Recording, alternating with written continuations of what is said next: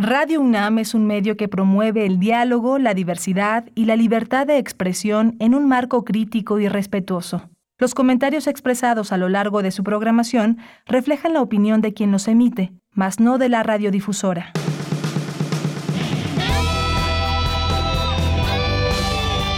Prisma RU. Relatamos al mundo.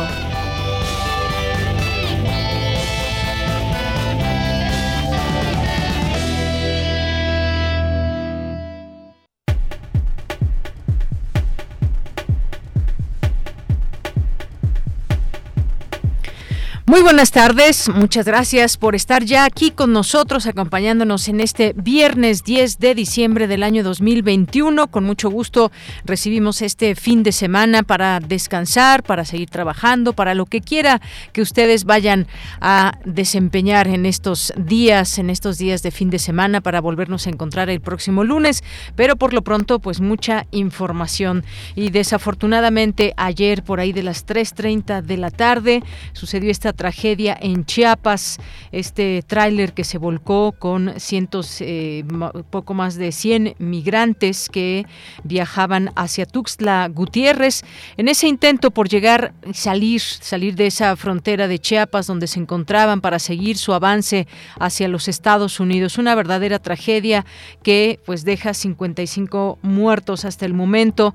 Es un momento también para eh, mirar y ver que urge atender la cuestión migratoria, dice el presidente López Obrador el día de hoy ante esta situación donde pues se sabe hoy algunos eh, pocos más datos que se van conociendo que pues habrían pagado cierta cantidad estos migrantes para que pudieran salir de este lugar, eran transportados en este tráiler, antes habían estado en casas en casas eh, de seguridad donde los mantenían y pues bueno, toda una situación muy lamentable donde pues los familiares ya buscan a las personas que perdieron la vida. Hay también reacciones por parte de los gobiernos de aquellos eh, nacionalidades, de aquellos migrantes que perdieron la vida. Estaremos platicando un poco más adelante sobre esta lamentable tragedia que sucedió el día de ayer.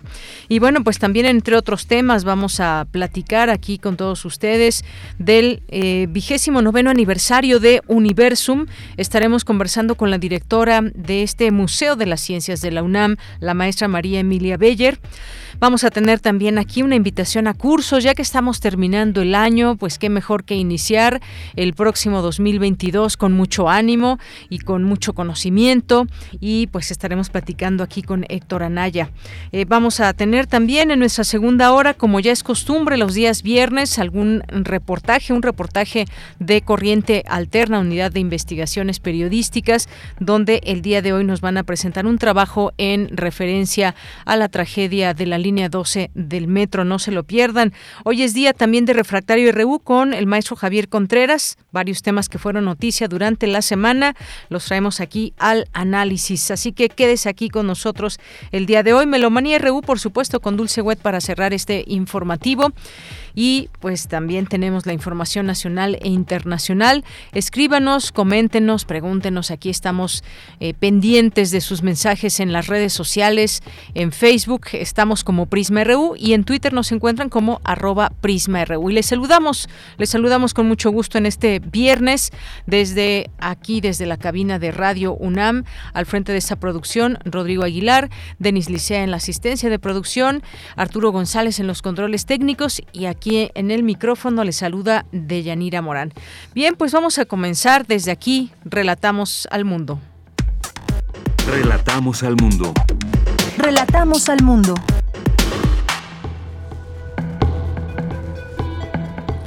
Una de la tarde con siete minutos. En resumen, en la información universitaria, asegura Guadalupe Valencia, coordinadora de humanidades de la UNAM, que la pandemia ha planteado a la población mundial repensar las formas de vida presentan el libro Educación Superior y Pandemia en Iberoamérica, editado por la Facultad de Estudios Superiores Cuautitlán de la UNAM, Palech y la Cátedra UNESCO, Universidad Integración Regional.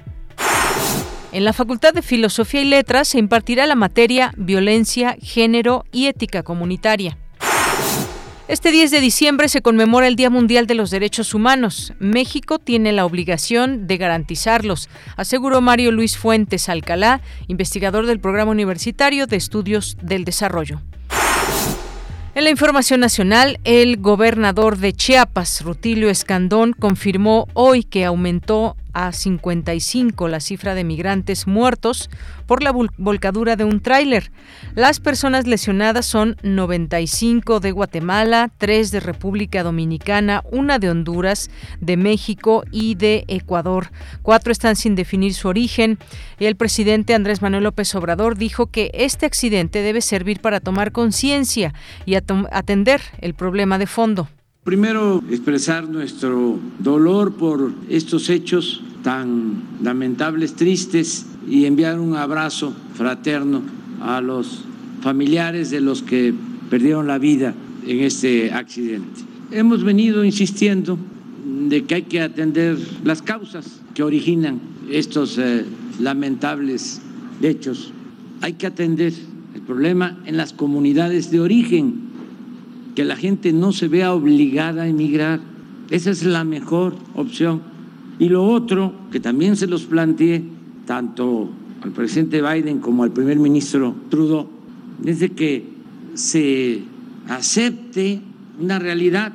Se requiere, tanto en Estados Unidos como en Canadá, fuerza de trabajo. No tienen mano de obra. ¿Por qué no regular, ordenar el flujo migratorio? ¿Por qué no implementar de inmediato un programa de visas temporales de trabajo? Bien, pues ahí está eh, lo que dijo, las palabras del presidente López Obrador ante esta situación. Hay también reacciones desde Estados Unidos donde plantean, pues bueno, hay tráfico de personas en México y pues mejor no salir y no llevar a cabo la migración. Habrá que eh, pues hacerle entender también a quienes forman parte del gobierno de Estados Unidos la importancia también de que esto, de que este tipo de situaciones eh, ya no se den, pero pues que sea gracias a la coordinación, gracias al entendimiento de este problema que tiene que ver con lo humanitario, porque pues la gente no sale nada más porque sí de sus lugares de origen, es algo que al parecer no, no llegan a comprender del todo todos los países involucrados, como el caso de Estados Unidos, que bueno, pues dirán no estamos involucrados, pero es al lugar donde quieren llegar los inmigrantes. Bien, en más información y por su parte, el general Luis Rodríguez Bucio, comandante de la Guardia Nacional, informó que el tráiler que transportaba a los migrantes no cruzó por retenes de migración. Escuchemos. Según testimonios de los propios migrantes, eh, ellos ingresaron desde varios días antes por la frontera México-Guatemala, principalmente por la Mesilla, y se fueron concentrando en la ciudad de San Cristóbal de las Casas, en varias casas de seguridad, en las cuales los, los alojaron o los tuvieron personas dedicadas al tráfico de personas. Después, el día de ayer los subieron a las cajas del tráiler y a las 14 horas más o menos iniciaron su movimiento. Por eso también aquí es importante recalcar que este vehículo no había cruzado ninguno de los puestos de revisión que se tiene para rescate de migrantes. Posteriormente, a cerca de las 17 horas, la Fiscalía Estatal tomó conocimiento de los hechos e inició la carpeta de investigación por delito de homicidio contra quien resulte responsable. La Fiscalía General de la República dio a conocer que va a traer el caso.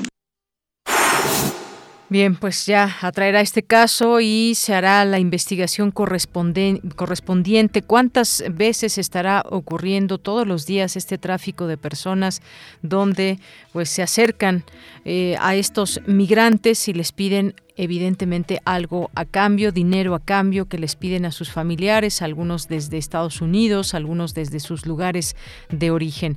Y pues en más información, la Ciudad de México seguirá una semana más en semáforo verde por COVID-19 sin repunte de casos y caída en hospitalizaciones. Vamos a escuchar a Eduardo Clark, director de la Agencia Digital. La ocupación hospitalaria en la zona metropolitana del Valle de México sigue descendiendo se redujo 43 personas esta última semana, estamos en 506 hospitalizados en el Valle de México, son los datos más bajos desde el primero de abril del presente año, entonces afortunadamente continúa esta mejoría. Continúa también la mejoría en la ciudad, 381 hospitalizados en la Ciudad de México en hospitales públicos y privados que reportan ocupación COVID, una reducción de 28, entonces pueden ver que esta reducción ha sido tanto en la ciudad como en la área metropolitana en general en la última semana y esto también nos pone los datos más bajos desde abril del presente año y estamos ahora en los niveles más bajos de ingresos hospitalarios diarios. De que en un día promedio en la última semana tenemos 32 ingresos hospitalarios por COVID o sospecha del mismo,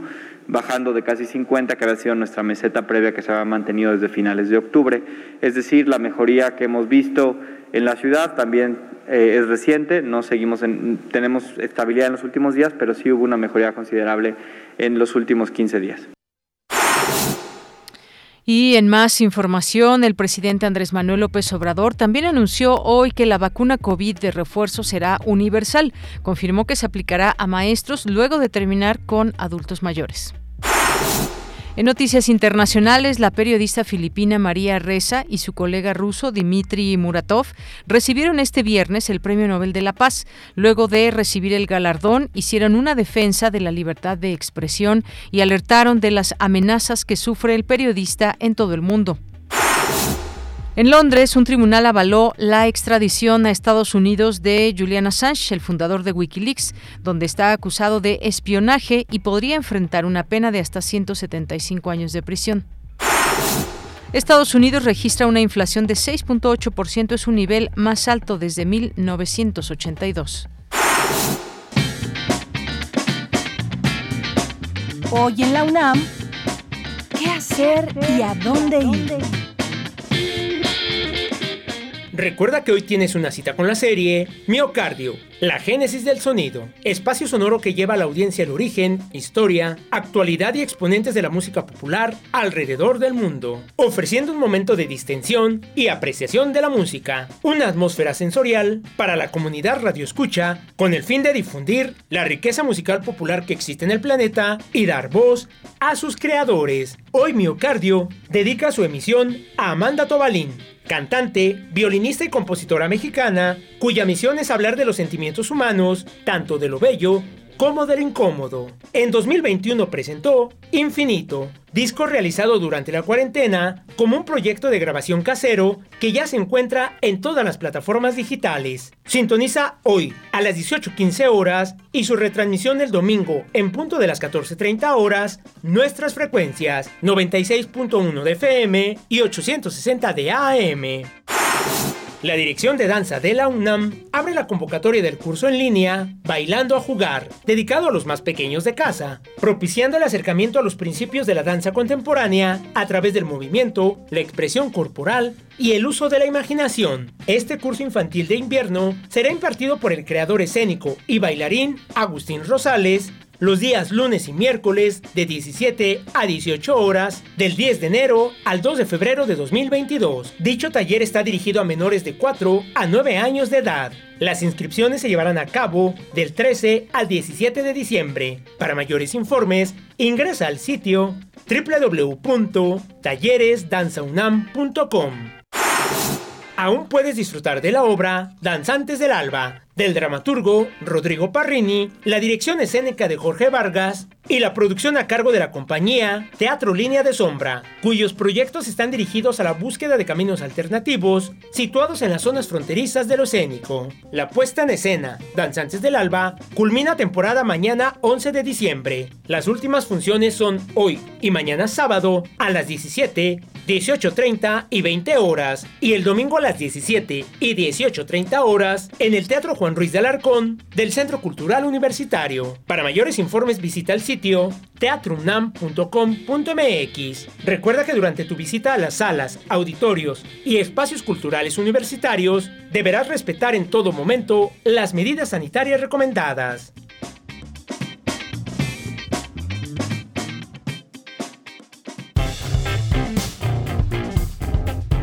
Campus RU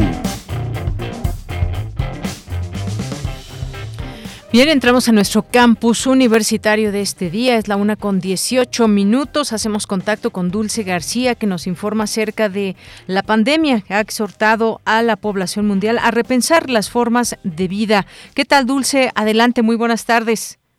Así es, Deyanira. Muy buenas tardes aquí al auditorio.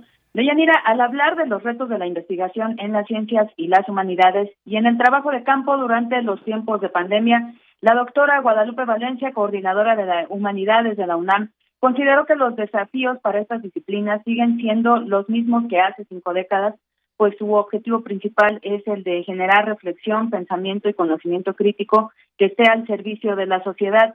Dijo que los grandes problemas de la nación se pueden seguir sintetizando en desigualdad y pobreza, pero añadió que ahora se suman la impunidad, la corrupción, violencia, crimen organizado, entre otros. Escuchemos a la académica.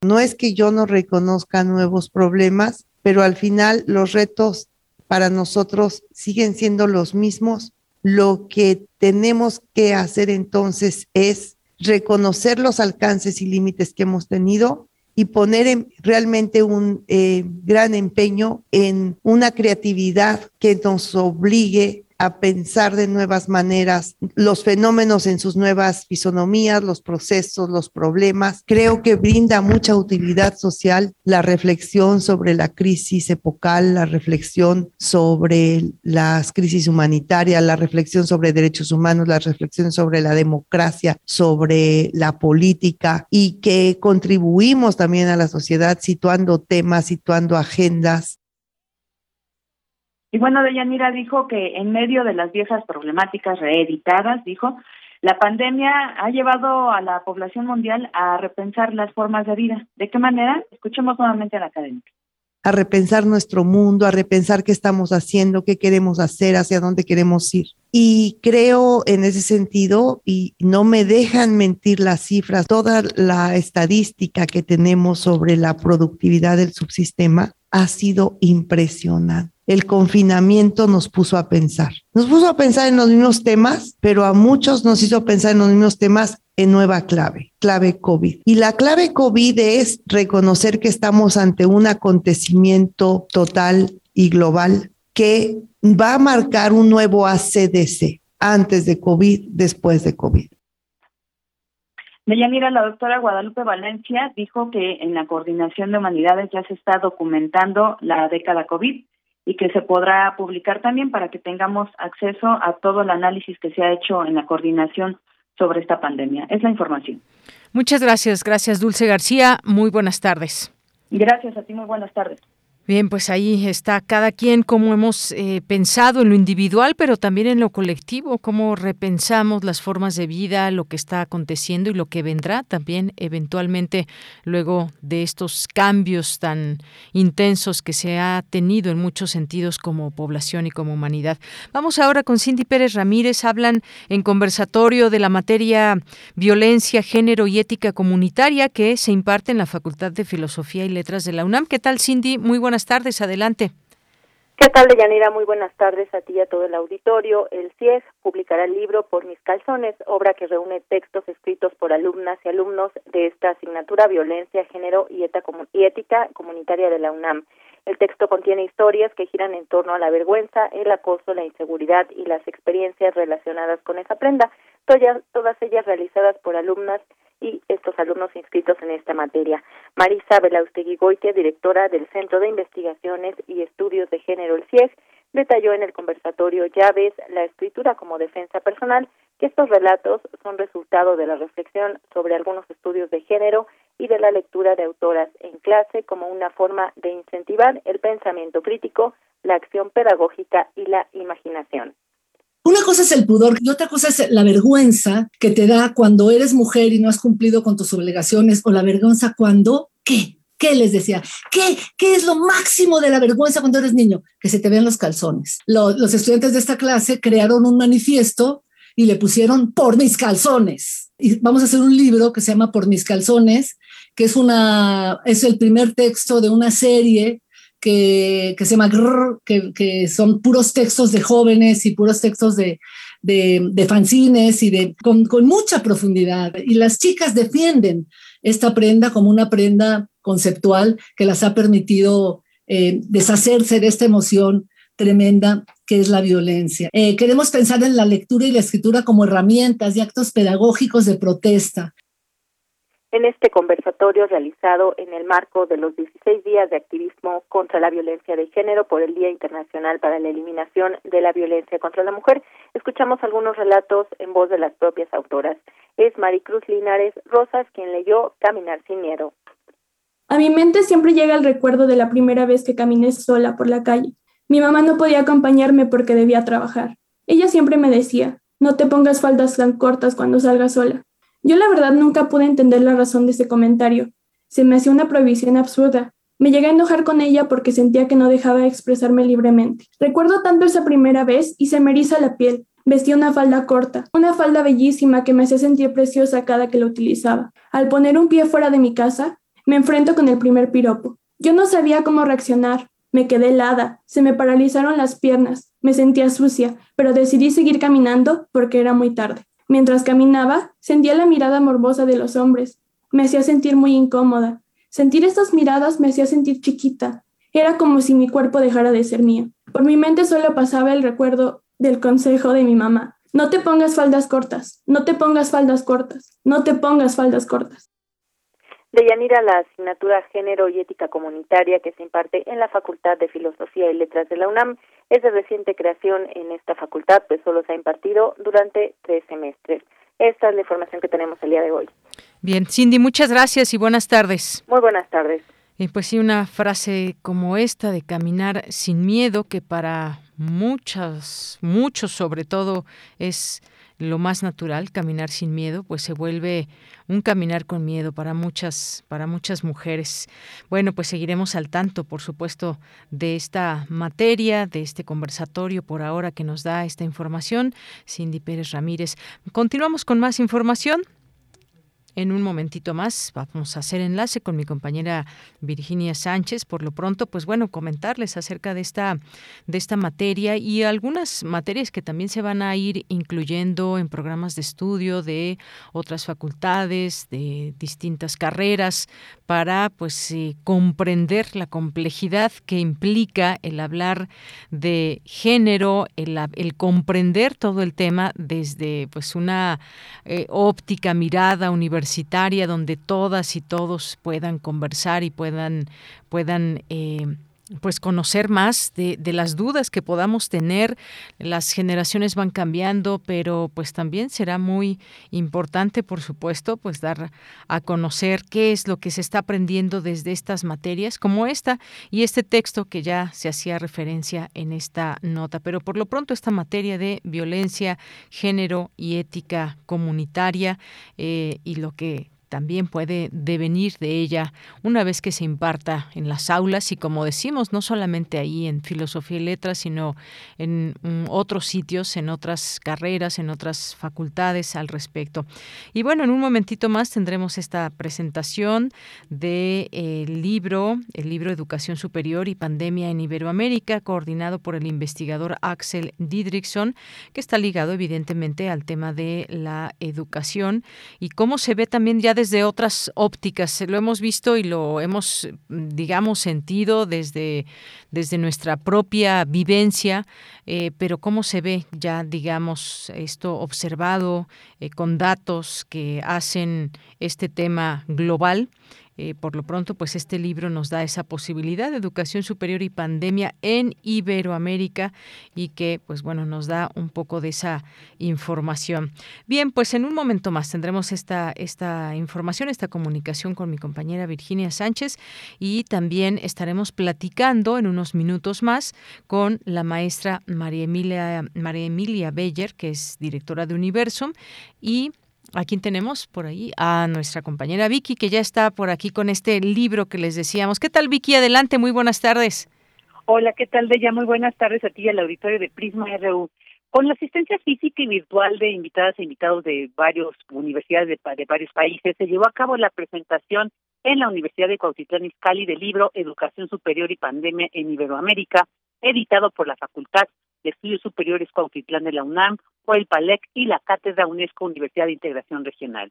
Y precisamente la rectora de la Universidad de Cuautitlán fiscal y Verónica Adriana Palmas Tevez, dio la bienvenida y destacó que todas las universidades en Iberoamérica y el mundo comienzan a encontrarse con nuevas y contrastantes realidades, por lo que dijo, y más que nunca es necesario ser actores y protagonistas de cambios radicales. Por su parte, José Alfredo Cuellar Ordaz, director de la FES Pautitlán, resaltó la actualidad de este libro que compila diversos análisis desde diversos países sobre la educación superior y la pandemia, porque definitivamente precisó los sectores que quedaron al desnudo principalmente en Latinoamérica fueron el sector de la salud y el sector educativo. Escuchemos.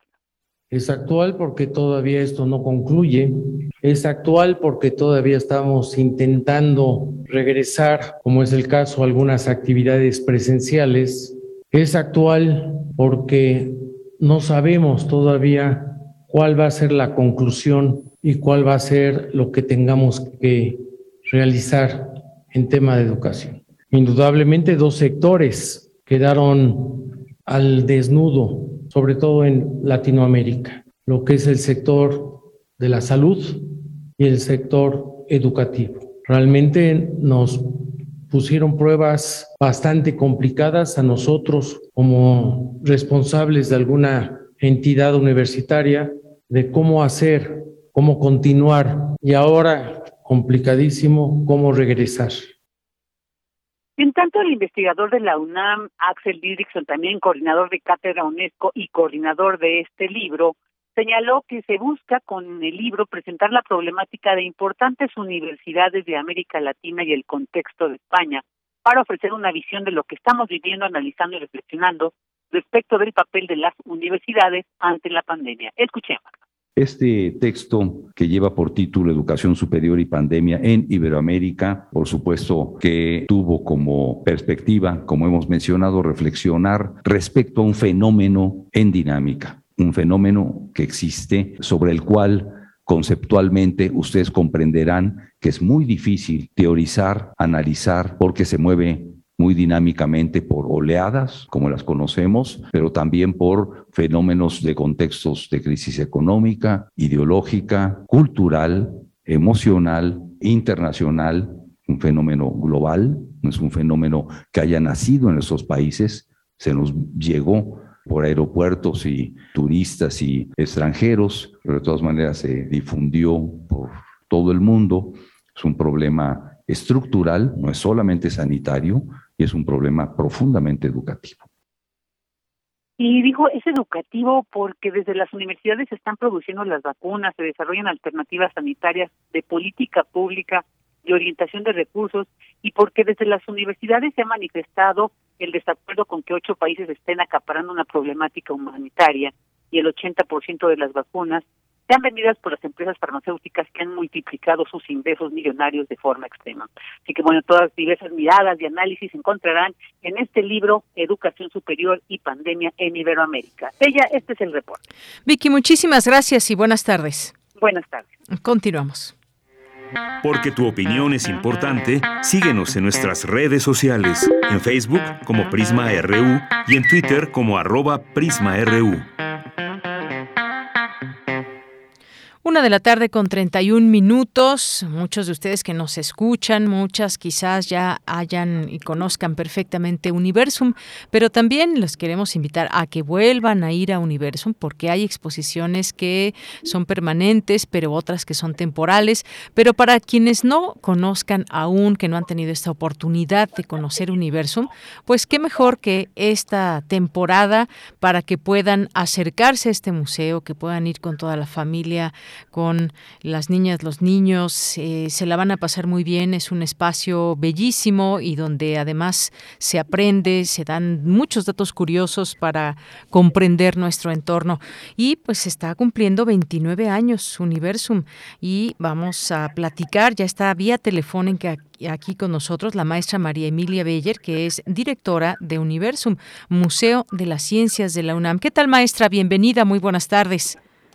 Hola, buenas tardes. Muchas gracias. Pues qué gusto que esté aquí con nosotros para invitarnos, para decirnos qué significan estos primeros 29 años de Universum Museo de las Ciencias, este museo que se encuentra en nuestra querida universidad y que nos abre muchas puertas del conocimiento. Bueno, pues significa toda una trayectoria realmente, ¿no? Significa 29 años de estar apostando por llevar la ciencia al público y yo les quiero contar que inicialmente la mirada era sobre todo hacer un museo para los estudiantes de las licenciaturas de la propia universidad, ¿no? Sobre todo las de ciencias naturales o sociales. Pero rápidamente el museo, eh, pues digamos que el público del museo demostró que quería muchas otras áreas del conocimiento y que no solamente querían sino también y maestra, en un momentito vamos a retomar esta comunicación, dado que se está cortando un poco la comunicación y queremos escuchar perfectamente bien todo esto que nos quiere comentar en el marco de este día, en el marco de este aniversario número 29 de Universum.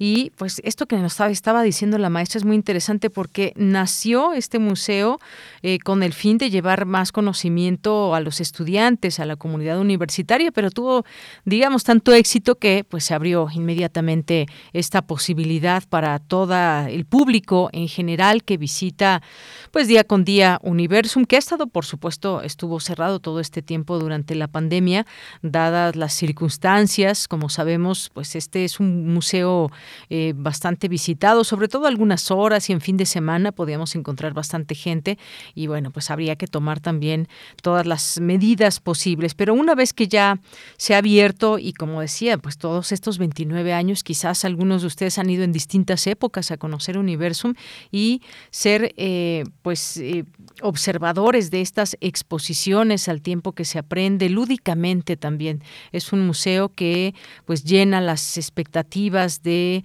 eh, niños, de jóvenes, de adultos. Hay distintos distintas temáticas que se van abordando a través de este museo. Maestra, retomemos esta comunicación. Nos estaba comentando de que pues tuvo tanto éxito este museo que pues bueno, al principio era para estudiantes, comunidad universitaria, pero se abrió a todo el público. Exacto, y ahora ya está totalmente reformulado y tenemos muchísimas otras áreas del conocimiento y la representatividad también pues de los intereses de muchas personas. Entonces, estos 29 años son un poco como eso, como un festejo de que hemos aprendido a trabajar con la eh, población universitaria y también para pues la sociedad en general.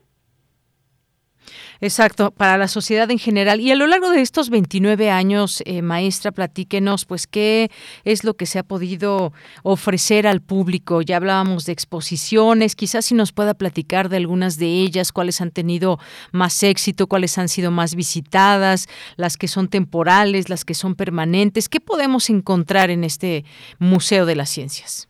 Por supuesto. Mira, Universum siempre ha manejado una serie de salas con temáticas que de todas maneras, pues cada tanto cambian, ¿no? Pero son las salas que no va a encontrar en la visita siempre.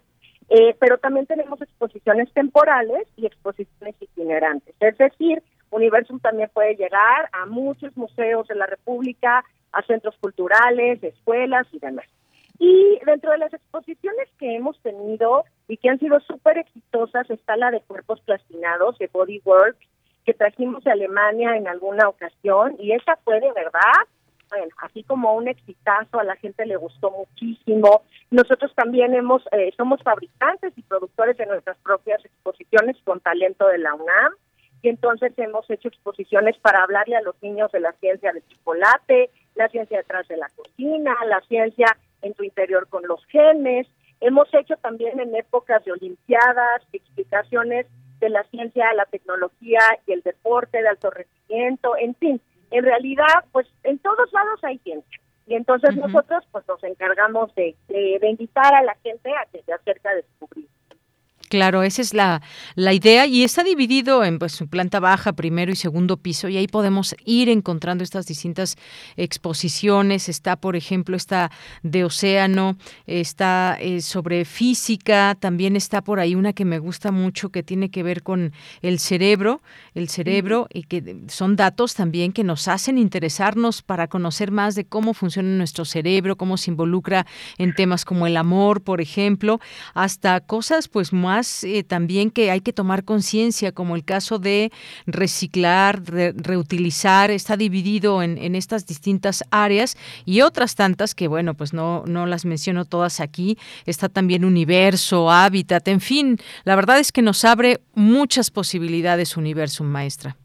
Claro, y estamos tratando de manejar museologías muy diferentes. Hay unas secciones en donde tú tienes que construir tu propio conocimiento, hay otras secciones que son talleres de ciencia o retos a resolver, hay otras partes en Océano, por ejemplo, y en Hábitat, en donde son espacios inmersivos de reflexión a través de la tecnología y nada más es un poco como dejarte llevar con el discurso y lo que ahí se te presenta. Entonces a veces haces, a veces contemplas, a veces reflexionas y en suma, pues creo que estos 29 años dan cuenta de este ejercicio museológico que ha ido avanzando para que tengamos un poquito de todo.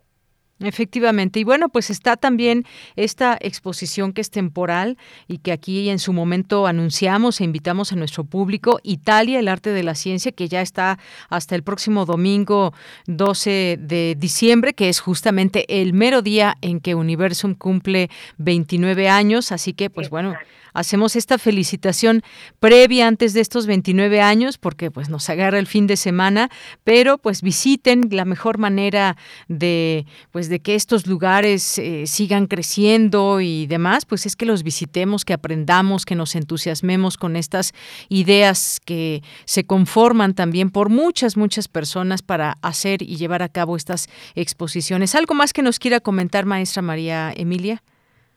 Pues invitarlos al festejo. El festejo este domingo empieza a las 11 de la mañana. Vamos a inaugurar un brazo robótico en un huerto. Entonces vamos a ver cómo la tecnología nos ayuda a cultivar para el futuro. Y vamos a tener también obras de teatro científico, vamos a tener una charla magistral del maestro Luis Espinosa eh, sobre dinosaurios en la sala de tesoros. Y desde luego, como bien decías, la exposición de Italia el arte de la ciencia es el último día que está en México Cuatro museos de Italia se unieron para mandarnos objetos representantes de su ciencia y tecnología, aprovechen para verla. Y bueno, pues en suma, eh, creo que va a ser un día lleno de celebración. Tenemos una exposición que inauguramos también, eh, que viene del ACMA, el Museo de Arte Moderno de Los Ángeles, en donde ciencia y tecnología nos ayudan a ser introspectivos y reflexionar. Se llama Piensa Grande, del artista mexicano I.R. Bach. Entonces, bueno, tenemos en todos los rincones del museo un motivo de celebración y ojalá pues que se animen a visitarnos este domingo, 29 años de universo.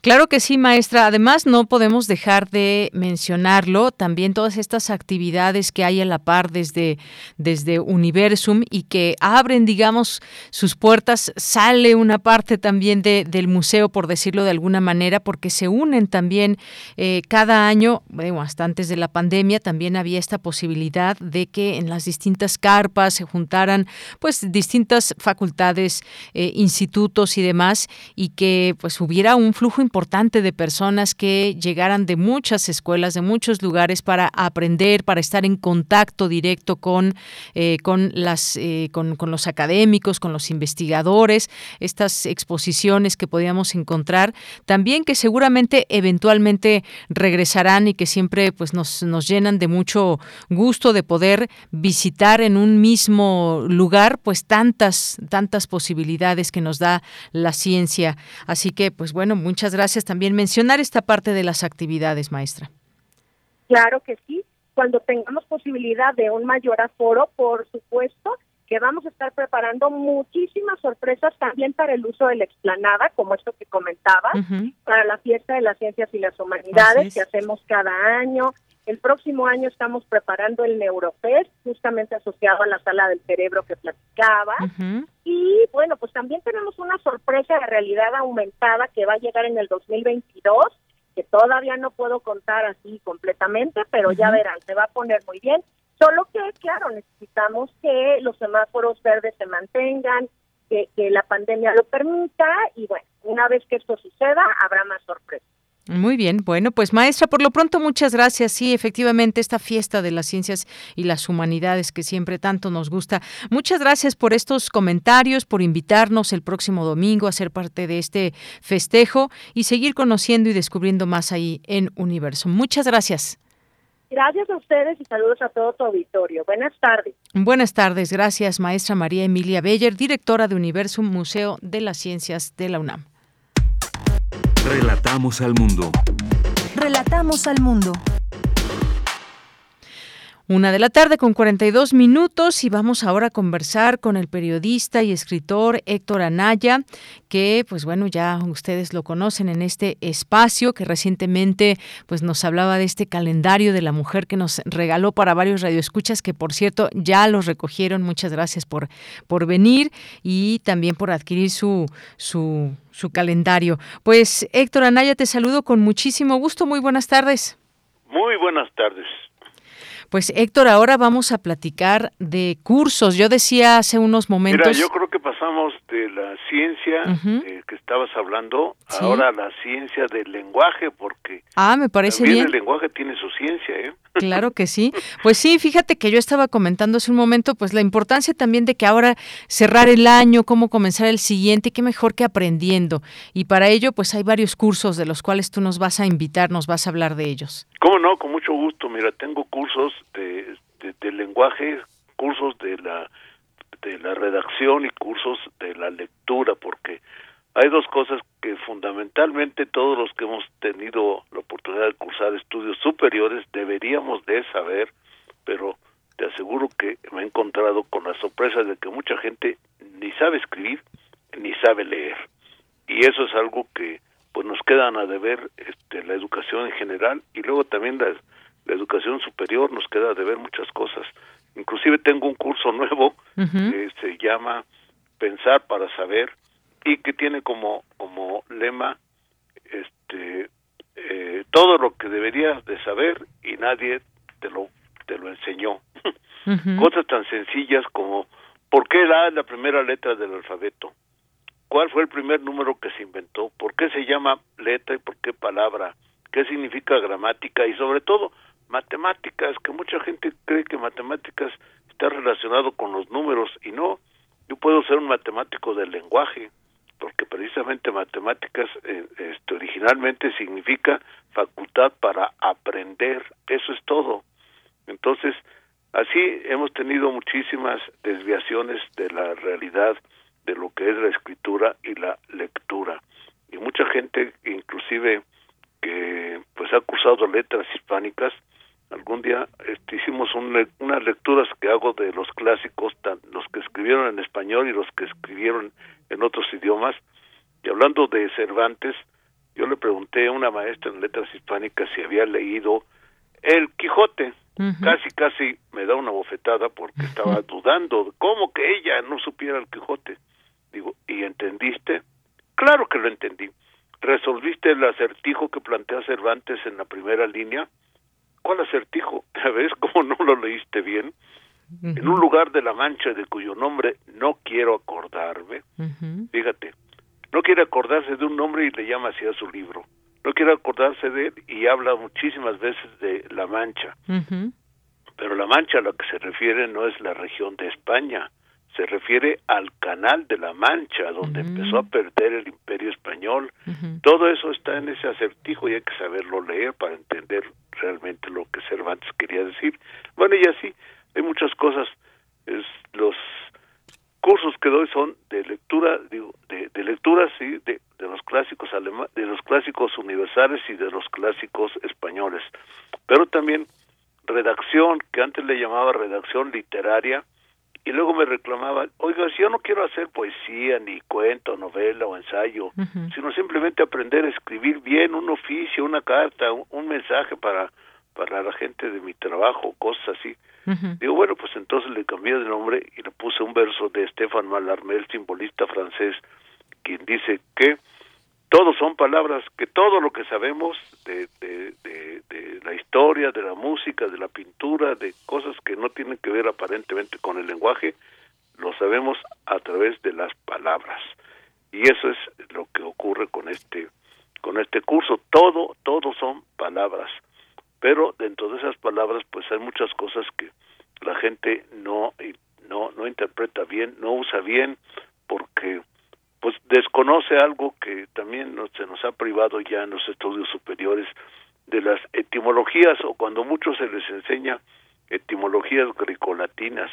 Yo doy un curso, yo doy un curso de etimologías, pero que tienen que ver con los otros dos fuentes de nuestra eh, forma de hablar y de escribir, que son este el árabe y las las lenguas aborígenes, el náhuatl sobre todo, ¿no? ¿Cuántas palabras que usamos todos los días derivan del árabe o derivan del del náhuatl o de otras lenguas este no solamente de México sino de las regiones latinoamericanas no bueno esos son digamos los cursos fundamentalmente los cursos que, que yo imparto de una manera particular a través de, de en línea o también presenciales si desean acudir pero no más de tres personas por este asunto de la pandemia que mejor hay que seguirse cuidando porque pues, luego pueden aparecer otras variantes. Así como ya han aparecido. Pues sí, este curso en línea presencial, que ya tú darás esa pauta para que quien quiera tomar estos cursos, pues lo pueda hacer en la modalidad que más convenga. Y pues sí, efectivamente, esto que mencionabas de las etimologías o lo, lo que significan realmente las palabras eh, comunes que a veces pronunciamos, pero que en realidad eh, nosotros pensamos que tienen un significado, pero no es ese el significado. Esto Así es, por ejemplo, la palabra almuerzo, todos sabemos lo que es todos creemos saber lo que es el almuerzo, pero es una palabra de origen árabe que significa casi casi bocadillo. Mm. Eso quiere decir bocadillo y la gente Tal cual bocadillo, un almuerzo es un bocadillo en árabe. ¿Cómo? Digo, tal cual, almuerzo es bocadillo en árabe. Sí, así es. En cambio aquí lo usan para hartarse, porque se toman su desayunito, su cafecito, y luego salen al almuerzo y ahí sí a llenarse la panza cuando que no es así, mm. es al contrario. Bueno, eh, por ejemplo, este la palabra sopa, que la gente la utiliza, eh, todo el mundo entiende la sopa como algo que necesariamente es este pues es el comienzo de, de, de, la comida, ¿no? Pero la sopa es solamente la sopa que existe, es la sopa que es líquida, que tiene líquido. Pero luego hablan, por ejemplo, de la sopa de arroz que es seca, bueno, esa no es sopa, ese es arroz simplemente, ¿no? Cosas de ese tipo que también tienen que ver. Y, es árabe, curiosamente. Bueno, este tenemos palabras este como guarache, que quizá la gente piensa que es del náhuatl y no es del purépecha. Este, La palabra comensal, que constantemente se habla de ella, refiriéndose a las personas que este, están en un restaurante. No, Comensal no es el que come, sino el que comparte la mesa. Mesa es mensa y co es el que comparte esa mesa.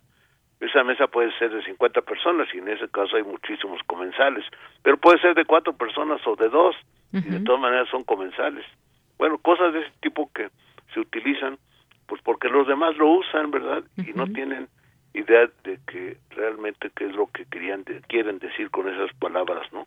Y esa es la idea, este saber de dónde proceden las palabras y qué significan realmente y no cometer errores gravísimos como los que llegan a ocurrir. Digamos los legisladores de pronto aparecen en los periódicos a una página el pronunciamiento de los legisladores. Y pronunciamiento, si van al diccionario, solamente quiere decir, o es la principal acepción, levantamiento armado. Uy, imagínate. no es lo que quieren decir, sino ya este manifiesto o, declaración, pero no quiere decir que se están levantando en armas contra el gobierno. Y lo peor del caso es que a veces la presidencia misma ha publicado eso, pronunciamiento de la presidencia, es decir, un autogolpe de Estado, ¿no? Pues imagínate, sí, el, el, hecho de no utilizar correctamente las palabras nos puede llevar a cometer errores graves eh, de lenguaje, pero pues es preciso conocerlo. Efectivamente, eso de pronunciamiento, voy a hacer un pronunciamiento, pues bueno, si pensamos que es leer un, eh, pues algo que queremos expresar, pronunciarnos sobre tal o cual tema, pero pues no, nos dices, es un levantamiento armado, imagínate. Así es, por ejemplo, en estos tiempos también se habla del erario público, todo erario es público, Mm. se habla del asta bandera y todas las astas son de la bandera. Es un pleonasmo, digamos. No, fíjate que el pleonasmo, es, también la gente se equivoca con eso, el pleonasmo es una figura retórica, Ah, mira. ahí es una redundancia, el pleonasmo es válido porque significa darle énfasis a alguna expresión. Por ejemplo, lo vi con mis propios ojos. Mm. Uno dirá, bueno, pues ¿cuáles otros ojos pueden servirte? Bueno, si quiere decir poniéndole énfasis a la expresión para decir, no estoy mintiendo, estos ojitos son los que lo vieron. O lo escribí de puño y letra, pues uno dice, pues necesariamente es el puño y letra con lo que escribes, ¿no? Ujú. Aunque ahora pues se puede escribir de dedito en el teclado, ¿no? Pero pues lo que quiere decir es eso precisamente, que son expresiones enfáticas y esos son válidos como figura retórica.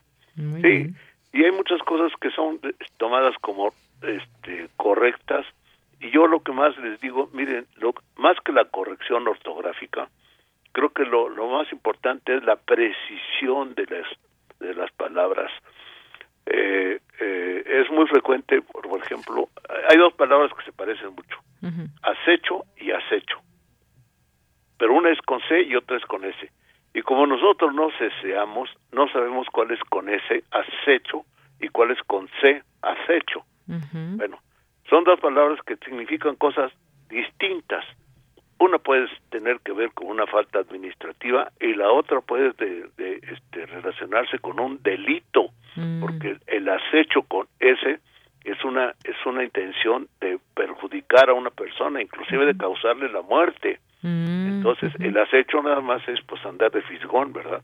Y eso puede ser pues una falta una una falta administrativa y que te pongan una multita por andar espiando a alguien por la ventana, cosas parecidas, pero el otro es algo criminal. Bueno, eh, y criminal porque por- produce la muerte. También es otro error que se comete con frecuencia al hablar de los crímenes usando la expresión en inglés que significa necesariamente lesión y, y, y hasta relacionado con la sangre. Y hablan de un crimen cuando que es un delito. En México está muy claramente, en español está claramente separado lo que es un delito y lo que puede ser un crimen. Bueno, expresiones de esas que la gente lo usa regularmente y, y entonces vamos a perder la precisión del lenguaje. Y, y todo esto te voy a decir una cosa, no compite con ninguna universidad, con las escuelas, porque son cosas que debiéramos haber aprendido allí Y no y las no nos lo enseñaron. ¿Por qué la maestra que nos enseñó a leer y escribir no nos dijo que cada consonante, por ejemplo, tiene su nombre? Lo más que llegamos a saber, por ejemplo, es que había una B labial y una B labiodental. Y no, cada consonante tiene un nombre y si supiéramos usarlo como como lo señala eh, el, el nombre de cada de cada palabra, pa- palatales, apicales, a- este, africadas, este, eh, eh, bueno, de distintos nombres que tienen todas las consonantes, seguramente no tendríamos tantas faltas de ortografía porque al saber cómo se pronuncian, sabríamos que hay una diferencia entre la P y la B o la T, por ejemplo. Mucha gente se equivoca. Entre la M y la N, pues hay muchos errores también, por ejemplo. Bueno, de todo eso me ocupo, ¿eh? después de muchos años de dar clases en universidades y de- en la escuela de escritores, de la cual yo sí, yo fui fundador y luego director, pero pues ahora este lo hago este de una manera particular con alumnos eh, en un en un grupo absolutamente reducido a 10 porque de otra manera pues no se les puede enseñar. Podría tener 50 alumnos y quienes van a aprender los únicos 10 que pueden tener acceso, que pueden leer o que pueden uno estar atento a lo que están haciendo, ¿no? Así es. Bueno, pues ahorita, mira, la siguiente pregunta es que nos digas dónde, cómo se pueden eh, comunicar contigo para estos cursos. No sin antes, déjame de, de leerte dos comentarios que nos han llegado con respecto a, a lo que nos estás platicando. Mira, nos dice Diogenito, muy interesante todo lo que comenta don Héctor e invita a asistir a sus cursos, pero se ve que es muy rudo como maestro, como de la vieja escuela del borradorzazo volador. No, no, no, de ninguna manera, de ninguna manera. Este, lo que pasa es que sí hay que ser exigente, pero no, no soy rudo, ¿no? Eh, En, primer lugar, porque rudo quiere decir salvaje, ¿verdad? Por ejemplo, la palabra erudito quiere decir que se te quitó lo rudo. Y eso quiere decir erudito, y aunque la gente piense que es otra cosa, pero eso es lo importante. Alguien que sabe es alguien que se le quitó lo rudo, lo salvaje. Ya. No, muy bien. No, no se crean, mira, una de las cosas fundamentales que aprendí precisamente con Cicerón es que hay que enseñar divirtiendo. Y yo les puedo decir que se van a divertir y que van a salir con, con la risa, con la sonrisa, ¿verdad? Porque siempre jugamos con las palabras y eso es algo fundamental para para aprender verdaderamente, ¿no? No se trata de aprender con H intermedia, sino simplemente de aprender, aprender. saber. Efectivamente. Bueno, mira, ya se nos va acabando el tiempo. Rápidamente, Refrancito nos dice muy buena tarde, enciendo la radio, pero más bien activo la aplicación de TuneIn eh, para escucharlos y qué interesante charla sobre el uso de las palabras. Siempre se aprenden nuevas palabras y su origen. Muchos saludos. Eh, José Luis Sánchez nos dice, estoy de acuerdo con el maestro Anaya, todo, toda la educación ha fallado y no ha puesto atención de enseñar a escribir mínimamente con claridad. ¿Hasta cuándo? Y bueno, por aquí nos dice Jorge Morán Guzmán, el maestro Mario Vadillo en la Facultad de Ingeniería conducía dos cursos, lectura efectiva y lectura de, y redacción para la formación correcta de ingenieros y administradores. Los cursos citados por el maestro Héctor Anaya son fundamentales. Una felicitación, maestro. Muchas y bueno, gracias. pues así algunos otros mensajes. Dinos antes de despedirnos cómo, eh, cómo se pueden inscribir a alguno de tus cursos. Bueno, pues miren, como son este particulares, son este tengo en la colonia Condesa un aula en el que puedo recibir tres o cuatro personas cuando mucho presenciales y los demás que nunca pasan de diez este por la vía eh, por en línea. Se pueden comunicar al teléfono 55 55 53 25 25 y o bien al correo abra palabra 1331 arroba gmail.com. Son fáciles de, de, de, recordar, creo yo, ¿verdad? Porque, luego hay correos que, uy, parecen más que nada este combinaciones de caja fuerte. Así Pero es. muy sencillo. Muy bien. Abra palabra 1331 arroba gmail.com. Y aquí lo tenemos, por si no lo lograron anotar o algo. Te agradezco aquí mucho, Deyanira. Lo tenemos. No, pues de nada. Y rápidamente dice que si aquí Verónica Ortiz, que si das curso para niños de 8 años, que le gusta que sea exigente. Fíjate que he dado cursos para niños sobredotados en el CEDAT, que es una institución exclusivamente para niños sobredotados, pero dándoles el curso como de nivel de preparatoria. Y ha resultado maravilloso porque les doy cursos de etimologías o les doy cursos de creación literaria. Pero realmente sería muy difícil este eh, en, en, en, esta condición porque lo he dado pero presencialmente.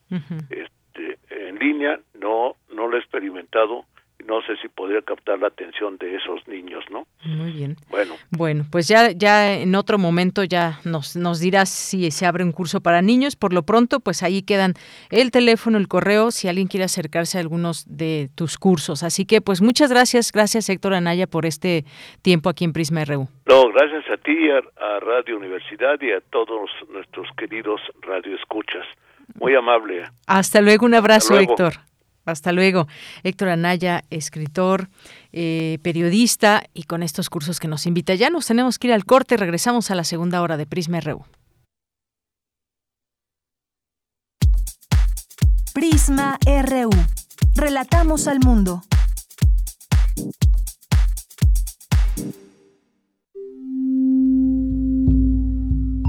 ...96.1 de FM 860 de AM. Comunícate con nosotros. Correo de voz 5623 3281. XEUN. Radio UNAM. Experiencia sonora.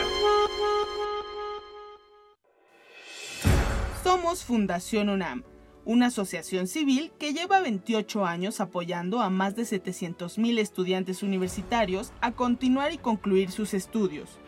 Hoy, tú puedes apoyarlos a cumplir sus metas. Entra en www.fundacionunam.org.mx diagonal asociate y cambia su futuro. Asociate y dona a Fundación UNAM.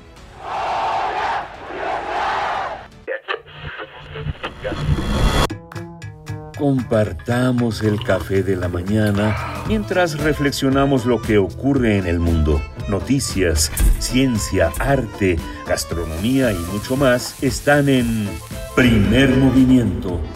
El mundo desde la universidad con Berenice Camacho y Miguel Ángel Quemain. Son las 7.05 de la mañana. Lunes a viernes de 7 a 10 de la mañana, Radio UNAM. Experiencia sonora. ¿Qué tienen en común Margarita la distraída y Patricio el olvidadizo? Que su INE ya está vencida y van a ir a renovarla. Si tu INE también perdió vigencia, es momento de renovarla. No dejes pasar más tiempo y actualízala. Haz tu cita en INETEL 800-433-2000 o en INE.mx. Podemos pensar de forma distinta, pero tenemos algo que nos une. Nuestro INE. ¿Mi INE? Nos une. Mafioso, el narco, el cocinero, la buchona, el dealer, la mula. ¡Lotería! No importa qué droga química te metas, todas están hechas con veneno y de todas formas te destruyes. Si necesitas ayuda, llama a la línea de la vida, 800-911-2000. Para vivir feliz, no necesitas meterte nada. Gobierno de México. Aire recibes, metal vibrante, brisa que orienta a los extraviados y estremece a los amorosos. La música para trompeta, salsa, jazz, balada, está en Viento de bronce. con Juan Arturo Brennan, lunes a viernes 6.40 de la mañana y 15 horas. Radio UNAM. Experiencia sonora.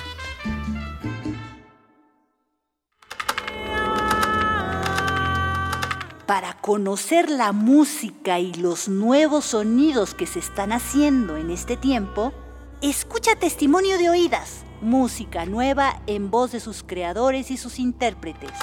Martes y jueves, 1 a.m. Retransmisiones, sábados y domingos a la misma hora.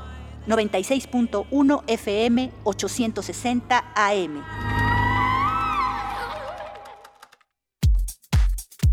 Tu opinión es muy importante. Escríbenos al correo electrónico prisma.radiounam@gmail.com.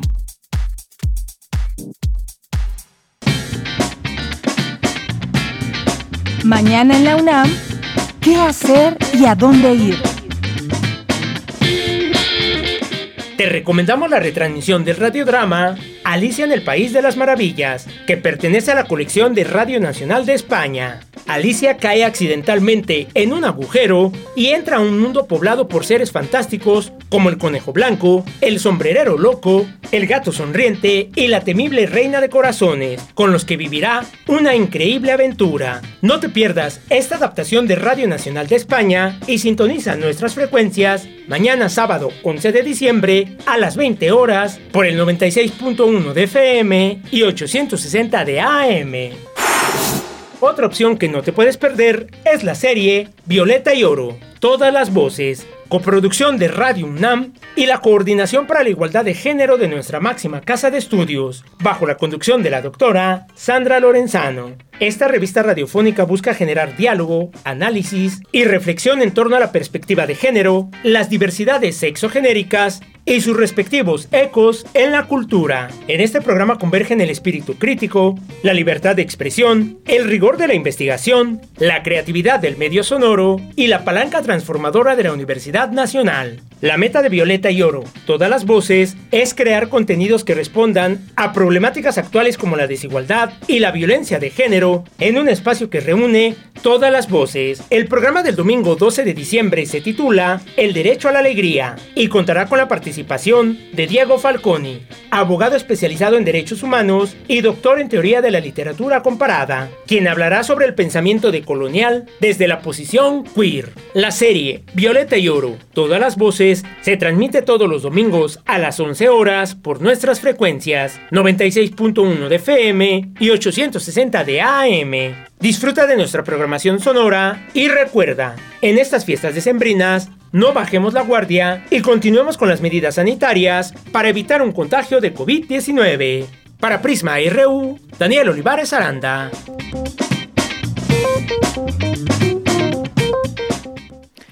Bien, pues estamos de regreso en esta segunda hora de Prisma RU en este día viernes 10 de diciembre del año 2021 y pues vamos ahora a mandar saludos a quienes nos están escuchando. Sí, por ahí alguien decía viernes de complacencia, sí, si tienen una, alguna petición eh, que hacernos musicalmente hablando, que nos recomienden, aunque sea que escuchemos un poquito para después ya disfrutarla con todo gusto, radio escuchas y más que nos estén aquí sintonizando. Bien, pues Paloma G. Guzmán, mandamos muchos saludos, Rosario Durán también nos dice, ahora hacen de las palabras todo un desorden, ya para muchos no existe ala, ahora es ala, se me hace eh, se me hacen chiras en el cerebro las faltas de ortografía cuando leo mensajes y me distraigo fácilmente. Muchas gracias. Eh, Abel Fernández nos dice excelente tarde, saludos al equipo, gracias Abel. Eh, Rebeca Vega también, muchas gracias. Chris Morris, muchos saludos. Hernán Garza, Salvador Medina también, Verónica Ortiz, Henry Paredes nos manda muchos saludos. Refrancito, buena tarde. Y ya nos decía, nos decía esta, esta, este comentario para Héctor. José Luis Sánchez también, que, pues bueno, aquí, gracias aquí por las preguntas también, José Luis Sánchez, y lo que nos comenta con respecto a esto que estábamos escuchando de los cursos de, de Héctor Anaya, eh, también al igual que Diogenito y Jorge Morán Guzmán, también gracias a Rosario aquí eh, deseando feliz viernes. Gracias por sus comentarios después del festejo, dice. Muchas gracias. Jorge Morán Guzmán dice 29 años, que deseos se multipliquen. Los deseos se multiplican al futuro. Universum es una excelente introducción muy motivante al mundo científico. Eh, muchas gracias. Dice el libro Educación Superior y Pandemia en Iberoamérica. Es una excelente fuente para buenos debates sobre la educación a distancia. Así es. Eh, Samuel también, Juan Jasso, Adriana Ortega, Guerrero, Jorge Fra Alejandro Cardiel, muchas gracias. también aquí tenemos una recomendación que nos hace Daniel, Bailando a Jugar, de Danza UNAM, dirigido a los más pequeños de casa, donde podrán aprender danza contemporánea y aquí en nuestras redes sociales está también esta invitación para un curso de verano, un curso de verano 13 dice aquí 13 a 17 de diciembre son las inscripciones eh, el curso sería del 10 de enero al 2 de febrero del próximo año. José Ramón Ramírez, excelente tarde a todos y todas y admirable equipo de Prisma RU. Guillermo Ávila, también muchas gracias. Gracias a David Castillo. Por fin viernes y de complacencias. Aprovechen y pidan su canción, queridos radioescuchas. Por cierto, buenas tardes al magnífico equipo de Prisma RU. Jorge, también atento al devenir de hoy. Buen fin de semana para todo el equipo de lunes a viernes. Gracias. El de Lorean también Muchas gracias a Tan Taniux, Metrópolis y a todas las personas que estén por aquí con nosotros, escuchándonos en esta sintonía a través de las frecuencias de Radio UNAM 860 de AM, 96.1 de FM. Gracias a Salvador Medina. Siempre es grato escuchar al maestro Héctor Anaya y seguir aprendiendo sobre nuestra lengua. Saludos a toda la producción. Muchas gracias también por este comentario. Pues seguimos recibiendo aquí todos sus mensajes. Por lo pronto, pues nos vamos a la información en esta segunda hora de Prisma RU con mi compañera Cristina Godínez. Este 10 de diciembre se conmemora en el mundo el Día de los Derechos Humanos. Adelante, Cristina. Buenas tardes, Deyanira. Un saludo para ti y para el auditorio de Prisma RU. Con motivo del Día de los Derechos Humanos que se conmemora este 10 de diciembre, Mario Luis Fuentes, investigador del Programa Universitario de Estudios del Desarrollo, señaló que todos los derechos pesan por igual. La ausencia de uno puede inhabilitar la capacidad de ejercer todos. Esto tras señalar que la única manera de asegurar las garantías inalienables es con la inserción de todas y todos. Escuchemos. COVID lo que hizo visible es la crisis de derechos que vivía el país antes del COVID pero además hizo que fuera más profunda esta realidad de que pocos mexicanos pueden garantizar e ejercer todos los derechos humanos. El también académico de la Facultad de Ciencias Políticas y Sociales expresó que las universidades tienen el mandato de trabajar y luchar para que en nuestro país haya vigencia de todos los derechos para todas y todos. Todas las universidades tienen un mandato mayor, trabajar, luchar para lograr que en nuestro país haya vigencia de todos los derechos para todos los que habitan nuestro país. Creo que es el, el sentido más profundo del esfuerzo universitario, no solo exigir el cumplimiento, sino tratar de hacer todo lo necesario para que el Estado restaure y pueda realmente garantizar los derechos humanos. Deyanira, este es mi reporte. Buenas tardes. Muchas gracias, gracias Cristina Godínez. Nos vamos ahora a la información internacional.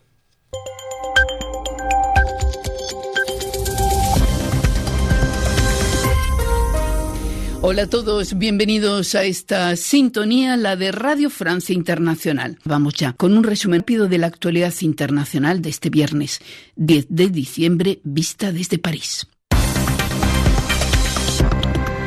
Carmele Gallubo Estados Unidos va a poder intentar de nuevo obtener la extradición de Julian Assange.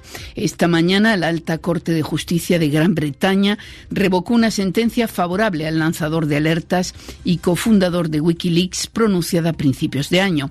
Y aunque a la defensa de Assange le quedan aún algunas opciones para impedir esa extradición, el veredicto de hoy es un serio revés para Assange y una buena noticia para Washington, que quiere juzgarle por haber hecho públicos documentos secretos sobre su intervención militar en Irak. A ese trabajo de Julian Assange se refirió su abogada y compañera Estela Morris a la salida esta mañana del tribunal. Julian represents the fundamentals of what it means to live in a free society. Julian Assange encarna los valores fundamentales de lo que significa vivir en una sociedad libre, con libertad de prensa. El Reino Unido encarcela periodistas y encerrando a Julian está persiguiendo de forma abusiva a los periodistas y vengándose. Esto es de lo que se trata. Otro asunto ante los jueces en Hungría. Su Tribunal Constitucional rechazó el recurso presentado por el gobierno de Víctor Orbán contra una decisión del Tribunal de Justicia de la Unión Europea que había condenado a Hungría por haber infringido el derecho europeo en materia de asilo. El fallo del Tribunal Constitucional húngaro es el reconocimiento de la primacía del derecho europeo en ese ámbito. Un nuevo drama entre los migrantes de paso por México en su ruta hacia Estados Unidos. Por lo menos 50 personas, en su mayoría salvadoreños y guatemaltecos, perdieron la vida al estrellarse contra un muro el camión en el que viajaban hacinados. Junto a otras varias decenas de personas, hay también más de 70 heridos. El accidente tuvo lugar en el estado de Chiapas.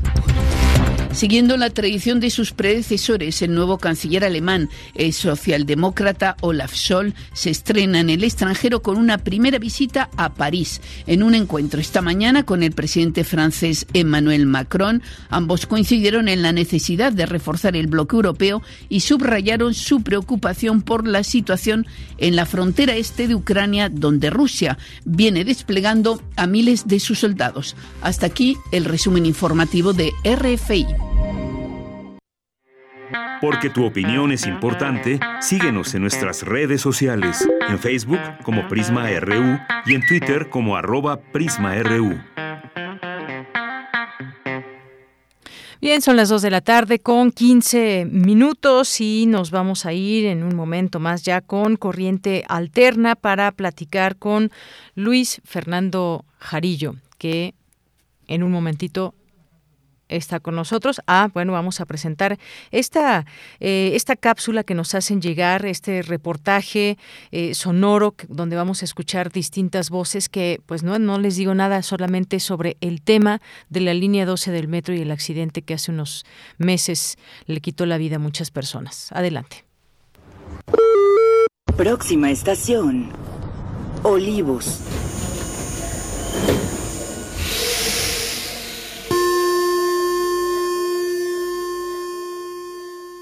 Te agarras de un tubo, te agarras de otro, y todos los tubos se comprimían, y tú en el aire como un changuito en jaula, ¿verdad? Como un mono de, de zoológico, y al comprimirse, pues en el aire quedabas, ¿no? Y es donde te, te lastiman las piernas, el estómago, abdomen y todo. Es Benito Alvarado Nieva, de 50 años.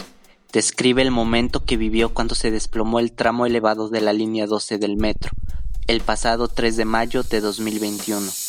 Al menos 20 personas han muerto y 70 han resultado heridas en la noche de este lunes en el desplome de la línea 12 del metro de Ciudad de México. Hacia las 10 de la noche hora local, tras el hundimiento de un puente elevado del metro en la línea 12 entre las estaciones de Olivos y Tezonco. Se parte a la mitad la estructura, que es una estructura muy grande. De hecho, ha sido una de las construcciones más caras del país de las últimas décadas. Pero desde que fue inaugurada en octubre de 2012, le acompañan un historial de negligencias, supuesta corrupción, accidentes y evidencias de problemas estructurales. Tras ocho cirugías en sus piernas, para este comerciante de frutas, lo más difícil ha sido superar las secuelas emocionales. Pues quedas con, pues, con traumas, ¿verdad? Porque fue algo, algo horrible, algo, un, un accidente muy, muy feo, ¿verdad? El ver derrumbarse el metro, el, personas que caen abajo, este, iba con mi hermano, un hermano que salió accidentado también. Los efectos emocionales derivados del desplome de la línea 12 del metro no se han atendido con el mismo cuidado que las heridas físicas. Mientras las lesiones corporales se atendieron hasta la rehabilitación, en términos de salud mental, el apoyo oficial se concentró en proporcionar contención emocional de manera provisional, en lugar de trabajar en la recuperación integral de las víctimas. De acuerdo con Armando Ocampo, titular de la Comisión Ejecutiva de Atención a Víctimas de la Ciudad de México, la reparación integral del daño se puede entender como llegar un minuto antes del hecho victimizante, cuál era el proyecto de vida de esa persona, de su familia y de su dinámica comunitaria. Pero a través de solicitudes de información y entrevistas con sobrevivientes y autoridades, Corriente Alterna encontró que el apoyo psicológico otorgado por el gobierno de la Ciudad de México a las víctimas del desplome se enfocó más en una contención a corto plazo, es decir, una especie de curita para la hemorragia emocional. El primer apoyo en materia de atención psicológica se dio en hospitales, según respondió a solicitudes de información la Fiscalía General de Justicia de la Ciudad de México.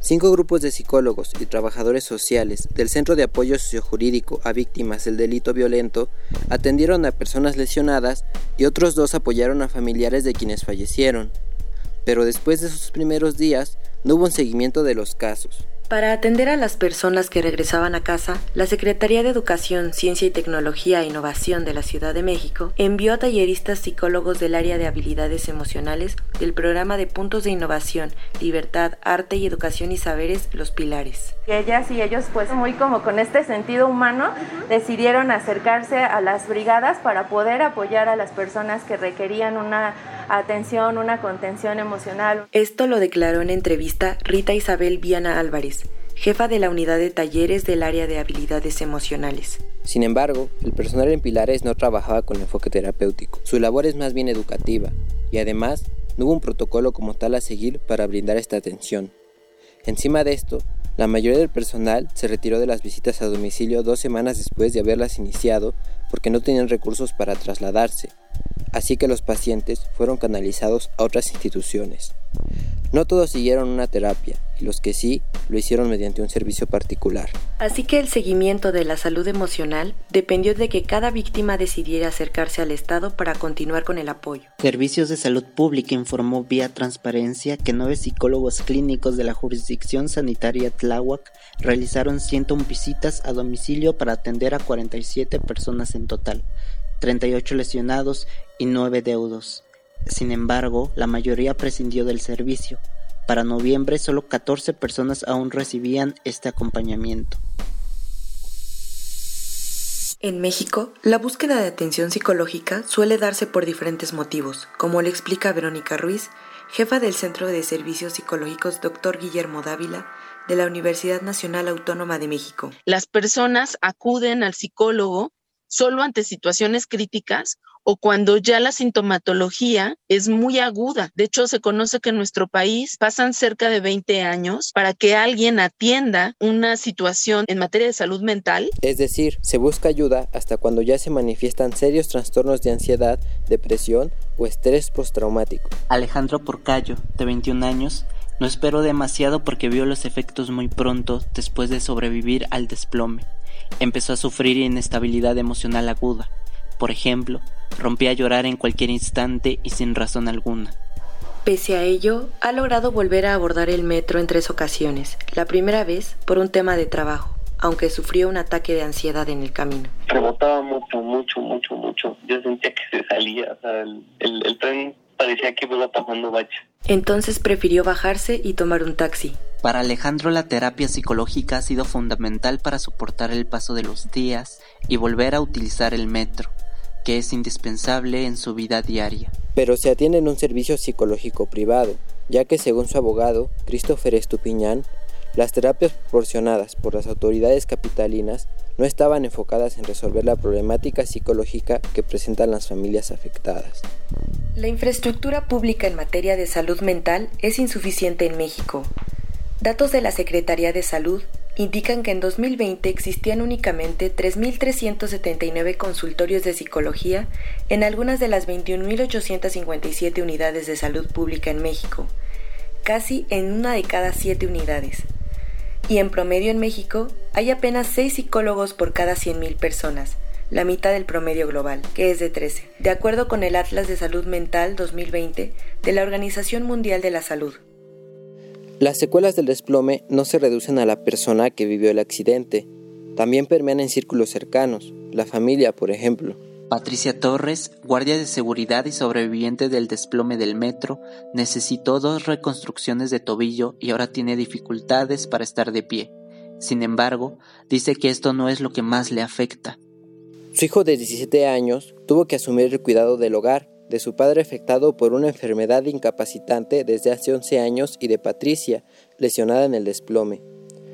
Así que por estas circunstancias, Patricia explica que su hijo perdió el tercer semestre de bachillerato. Empezamos con la enfermedad de su papá, luego pasa esto. Y es un chico que no se quiere desenvolver fuera, tiene miedo, tiene temor a salir. Las secuelas postraumáticas también alcanzan a aquellos que viven o trabajan cerca del sitio donde ocurrió el desplome. Lázaro Álvarez vendía cacahuates japoneses muy cerca del lugar del accidente. Estaban él y su hijo aquella noche. Escucharon el estruendo y las chispas del cableado eléctrico que les parecieron fuegos artificiales. A raíz del accidente, él tiene miedo al metro. Por eso Lázaro dice que si de algo está seguro, es que no volverá a subirse a la línea 12.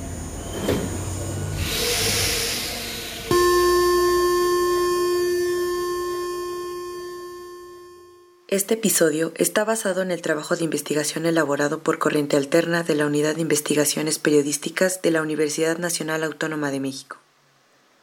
Investigación a cargo de Luis Fernando Jarillo, Diana Monter, Diego Ortiz, Jair Ortega, Luz Cecilia Andrade, Mónica Castro, Donatiu Lima y Violeta Santiago. Producción sonora de Yudiel Infante. Bien, pues ya escuchamos este trabajo como parte de esta unidad de investigaciones periodísticas de corriente alterna, parte de esta investigación de Luis Fernando Jarillo, que está con nosotros vía telefónica. ¿Qué tal, Luis Fernando? Buenas tardes. Hola, Deyanira, muy buenas tardes a ti, a todo tu auditorio. Un gusto volver a estar aquí en este espacio. Claro que sí, siempre nos da gusto también a nosotros recibirlas y recibirlos. Y en este con este tema que pues una parte muy sensible Luis Fernando que tiene que ver con la parte psicológica, las secuelas que quedan también después no solamente físicas, sino psicológicas para personas que pues tuvieron este impacto tan fuerte, ya sea que viajaban en el vagón, en algunos de estos vagones o incluso quien pues simplemente vio y, y fue parte de este de esta vivencia que se dio por ese accidente hace unos meses. Pues cuéntanos un poco sobre eh, esta, este tema que hemos escuchado y que también se va a poder leer a través de su página. Sí, mira, eh, todos usamos el metro, ¿no? El impacto de pues de este incidente, de esta tragedia que no debí, que no debió de haber pasado, ¿no? Pues nos impactó en, corriente alterna. Nos preguntábamos eh, qué pasa después de vivir algo así, ¿no? Eh, qué es lo que pasa eh, por la mente de estas personas, cómo se recuperan de, de qué se valen, eh, de qué recursos, ¿no? De qué lazos eh, para poder continuar con, con sus vidas después de esto. Eh, hicimos entrevistas con, con funcionarios, con los abogados de las víctimas y sobre todo con las propias víctimas, ¿no? Y nos encontramos con una resiliencia muy importante. Eh, y, y con, con una fuerza también, ¿no? Que, que nos impactó mucho, pero también con, con estas secuelas que pues no han sido atendidas eh, como si han sido atendidas pues todas las cuestiones físicas, ¿no? Efectivamente es algo que pues no se le ha dado el seguimiento eh, correcto. Han ustedes pues acudido a esta eh, a esta investigación, a estas preguntas que se hacen vía transparencia también para saber cuál es ese seguimiento más allá de todo quien pues eh, desafortunadamente ha tenido que reconstruir alguna parte de, de su cuerpo y quién se queda a cargo de estas personas. En fin, no solamente fue el que se dañara a una eh, de todas, estas todas estas personas que fueron eh, desafortunadamente salieron con muchas eh, lesiones, sino también su entorno. Y eso justamente es lo que podemos apreciar, escuchar a través de estos testimonios que ustedes pues bien nos acercan para comprender también la complejidad de las secuelas de este accidente ahí en la línea 12 del metro. Pues muchas gracias Luis Fernando, no sé si quieras agregar algo más cuando sale ya de manera este reportaje ahí en Corriente Alterna. De, manera escrita eh, va a salir un, sitio especial sobre este tema en, Corriente Alterna, va a estar disponible eh, este próximo lunes eh, para que puedan puedan pues revisarlo y también pues una publicación en el diario El País. Muy bien, bueno, pues muchas gracias. Claro que sí, pues fíjate esta eh, información, este reportaje que ustedes hacen y que tiene este gran impacto y que ahora pues también va a ser publicado en este en este diario de El País, además de su página y este sitio especial que se abrirá. Pues ahí dejamos esta invitación para conocer más de estos detalles, conocer este formato también escrito que está por salir el próximo lunes. Pues muchas gracias, Luis Fernando. Muchas gracias a ti, Deyanira, y pues a el espacio Gracias y un abrazo a todas y todos quienes participaron en este en este reportaje y tú en la parte de investigación. Gracias, Luis Fernando Jarillo González. Un abrazo. Bien, pues fue Corriente Alterna. Porque tu opinión es importante, síguenos en nuestras redes sociales, en Facebook como Prisma RU y en Twitter como arroba PrismaRU.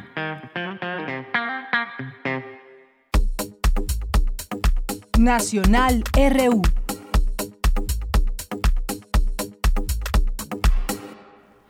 Bien, pues en los temas nacionales y este alcance que pues pueda tener esta noticia que desafortunadamente se conoció el día de ayer ligada a este grupo de migrantes que eran transportados hacia Tuxtla Gutiérrez, Chiapas, pues el gobierno de este estado confirmó que tras el accidente ahí en Chiapa de Corzo, la cifra de migrantes fallecidos subió a 55 de acuerdo con Luis Rodríguez Bucio, comandante de la Guardia Nacional, eh, eran eh, dedicadas al tráfico de personas subieron a los migrantes en dos cajas de tráiler. Vamos a escuchar lo que dice.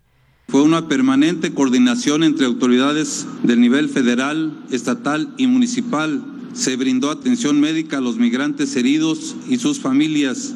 Se proporcionó servicios consulares para trámites de repatriación, apoyo con servicios funerarios, se proporcionó hospedaje y alimentación con apoyo del Instituto Nacional de Migración a los migrantes que están a salvo, tanto de Guatemala como de Honduras. Bien, pues ahí este parte informativo, aunque los testimonios que se han logrado también escuchar son tremendos de parte de los sobrevivientes de este accidente, de estos migrantes que viajaban en estas cajas de tráiler. La Fiscalía General de la República atraerá las investigaciones. El Instituto Nacional de Migración dijo que autoridades municipales, estatales y federales trabajan en conjunto para facilitar la identificación y repatriación de los restos.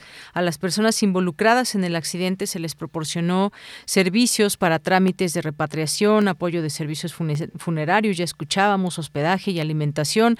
A las personas ilesas se les proporcionarán tarjetas por razones humanitarias para estar en el país regularmente, transitar y autorización para trabajar. Pues esta es la situación que hasta el momento se da a conocer por parte de las autoridades y como decíamos, esto nos trae muchas reflexiones, a ver cómo se está tratando, cómo se está viendo este tema de la migración en nuestro país, lo que se dice desde otros eh, gobiernos centroamericanos, eh, el propio Estados Unidos. Hace unos días también pues se daban a conocer estas informaciones de qué puede qué puede pasar, cómo debe resolverse este problema. Ken Salazar eh, de Estados Unidos, pues bueno, también dijo que los esfuerzos en el combate al crimen organizado que trafica con los migrantes, pues debe ser atendido. Son bandas las que engañan o llevan al corredor del sufrimiento, es lo que dijo el embajador estadounidense en México, Ken Salazar. Pues sí,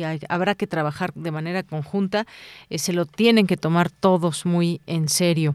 Bien, en otra información del canciller Marcelo Ebrard fue nominado por la Asociación de Control de Armas, un grupo no gubernamental, por haber promovido a nombre del Gobierno de México una demanda contra las empresas que las fabrican en Estados Unidos por considerar que contribuyen al tráfico de las mismas. Fue considerado como persona del año por ello y el secretario de Relaciones Exteriores agradeció la, a la asociación la nominación a través de sus redes sociales. Y pues bueno, el cometa Leonard con esto nos despedimos en las informaciones nacionales. El cometa Leonard que se dirige hacia el Sol se podrá apreciar a simple vista el próximo domingo. Además de este fenómeno, también se podrá apreciar la lluvia de estrellas gemínidas. Busquen más información y bueno, pues ojalá que se pueda apreciar este cometa Leonard. Dos con 33 minutos, continuamos. Relatamos al mundo. Relatamos al mundo. Precisión Clarice Lispector.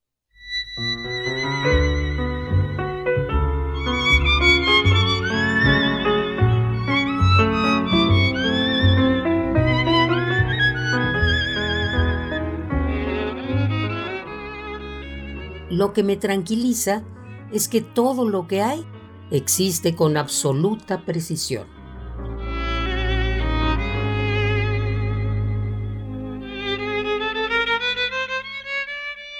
¿Cuál es el tamaño de una cabeza de alfiler? Todo lo que existe existe con una gran exactitud.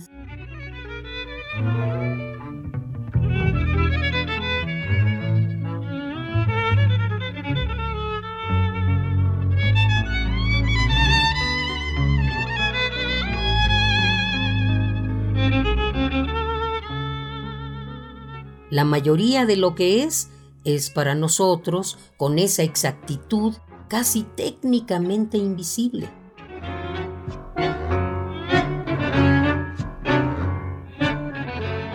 Lo bueno es que la verdad viene a nosotros como el sentido secreto de las cosas.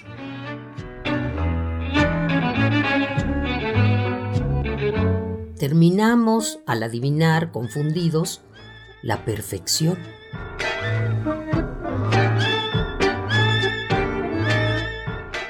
Dios mío, dame valor para vivir 365 días y noches. Dame valor para considerar este vacío como una plenitud. Déjame ser tu amante humilde. Estaremos entrelazados en éxtasis. Asegúrate de que puedo hablar con este tremendo vacío y recibir una respuesta. Amor maternal que nutre.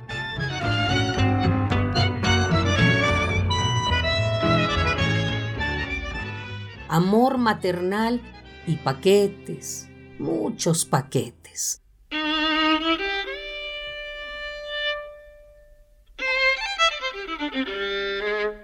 Precisión. Clarice Lispector.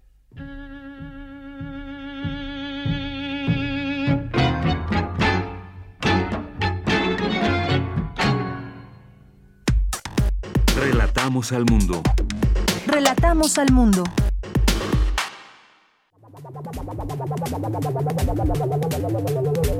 El refractario, RU. Dos de la tarde con 36 minutos. Entramos al refractario RU en esta tarde con el maestro Javier Contreras, maestro en Derecho, profesor de la FESA Catlán y de la Facultad de Derecho de la UNAM. Varios temas que tenemos el día de hoy, así que nos damos prisa. Y pues voy contigo, te saludo con mucho gusto. Javier, muy buenas tardes. Hola, ¿qué tal, Deyanira? Muy buena tarde para ti y para todo nuestro amado auditorio en Prisma RU. Efectivamente, estamos en el cierre de la semana y junto con ello el cierre también de este tercer año de gobierno en la Ciudad de México de la mano de la doctora Claudia Sheinbaum. Se trata de un tema muy interesante puesto que está eh, indefectiblemente conectado con la carrera presidencial. Muchas personas se han preguntado si se trata de un tema que nos lleve inmediatamente a pensar en si se está preparando ya toda la candidatura, si ya se concluyó el año de gobierno, o mejor dicho, el periodo de gobierno, y ya lo único que queda es prepararnos hacia las elecciones del año 2023-2024. A mí me parece que tendríamos que poner el dedo en diferentes puntos, tanto en cuentas pendientes como en logros de la propia administración, y entre ellos me gustaría a mí hablar y resaltar acerca de la política en materia de género y los temas de electromovilidad. Creo que el gobierno de la ciudad ha sabido tener eh, buenos atinos con respecto al ejercicio de la administración pública y la política para la Ciudad de México, particularmente pensando en el tratamiento para el tema de la violencia contra la mujer y por supuesto lo que refiere también a la estrategia de seguridad en términos generales. Por supuesto que tenemos también estas sombras, sobre todo en este año administrativo, pensando en principio en lo referente a la línea 12 del metro y las cuantas pendientes que quedan con rendir respecto a ello. Ahora bien, valdría mucho la pena considerar los guiños que se van lanzando a la militancia del partido político en el poder, pensando que en el seno del propio informe de gobierno se habló acerca de la discursiva de la cuarta transformación. Esto evidentemente se trata de un mensaje de cara hacia el futuro, pensando en los eh, precandidatos posibles que pueda esgrimir el partido político Morena de cara hacia 2024. No todo va hacia lo electoral, pero sí vale mucho la pena rescatar también las buenas obras que ha tenido esta administración y tener siempre presente aquello donde todavía falta información por conocer. Efectivamente, Javier, y es que, pues, más allá de eh, lo que podamos observar y analizar en los temas de lo que se ha hecho hasta este momento, tres años y los que faltan, otros tres años, pues se da esto enmarcado en un tema donde ha salido el nombre de la jefa de gobierno capitalina, Claudia Sheinbaum, en estas encuestas que hacen algunos medios de comunicación, eh, junto con nombres como, por ejemplo, el del canciller Marcelo Ebrard. Si bien es todavía temprano, digamos, para hacer este tipo de, eh, de apuestas y quién será y, demás. Hasta el presidente pues dijo quien, quien esté mejor posicionado, quien gane la encuesta será quien encabece pues esta parte del, del movimiento también. Pero pues ya estaremos ahí como eh, siguiendo las notas y atentos, pero todavía falta, todavía falta y las cosas no están dichas y todo puede suceder en tres años, en menos, por supuesto, porque ya en tres años, pues ya, eh, con, ya tendremos a la nueva, al nuevo jefe de gobierno, pero por lo pronto, pues está todo este enmarcamiento, digamos, en la gestión de Claudia Sheinbaum. Efectivamente, Deyanira, incluso me parece muy relevante mencionar también el propio papel del presidente de la República, puesto que a cada uno de los eh, posibles precandidatos de Morena se les da cierta plaza y foro es decir, tanto a la jefa de gobierno acompañando en algunos actos públicos al presidente López Obrador, como el evidente foco internacional que posee el canciller Marcelo Ebrard. Hablar acerca de otras posibles candidaturas, pues puede que en ese momento resultara excesivo, eh, toda vez que hablamos de este tema del tercer informe. No obstante, es algo que se tiene que considerar ahora bien.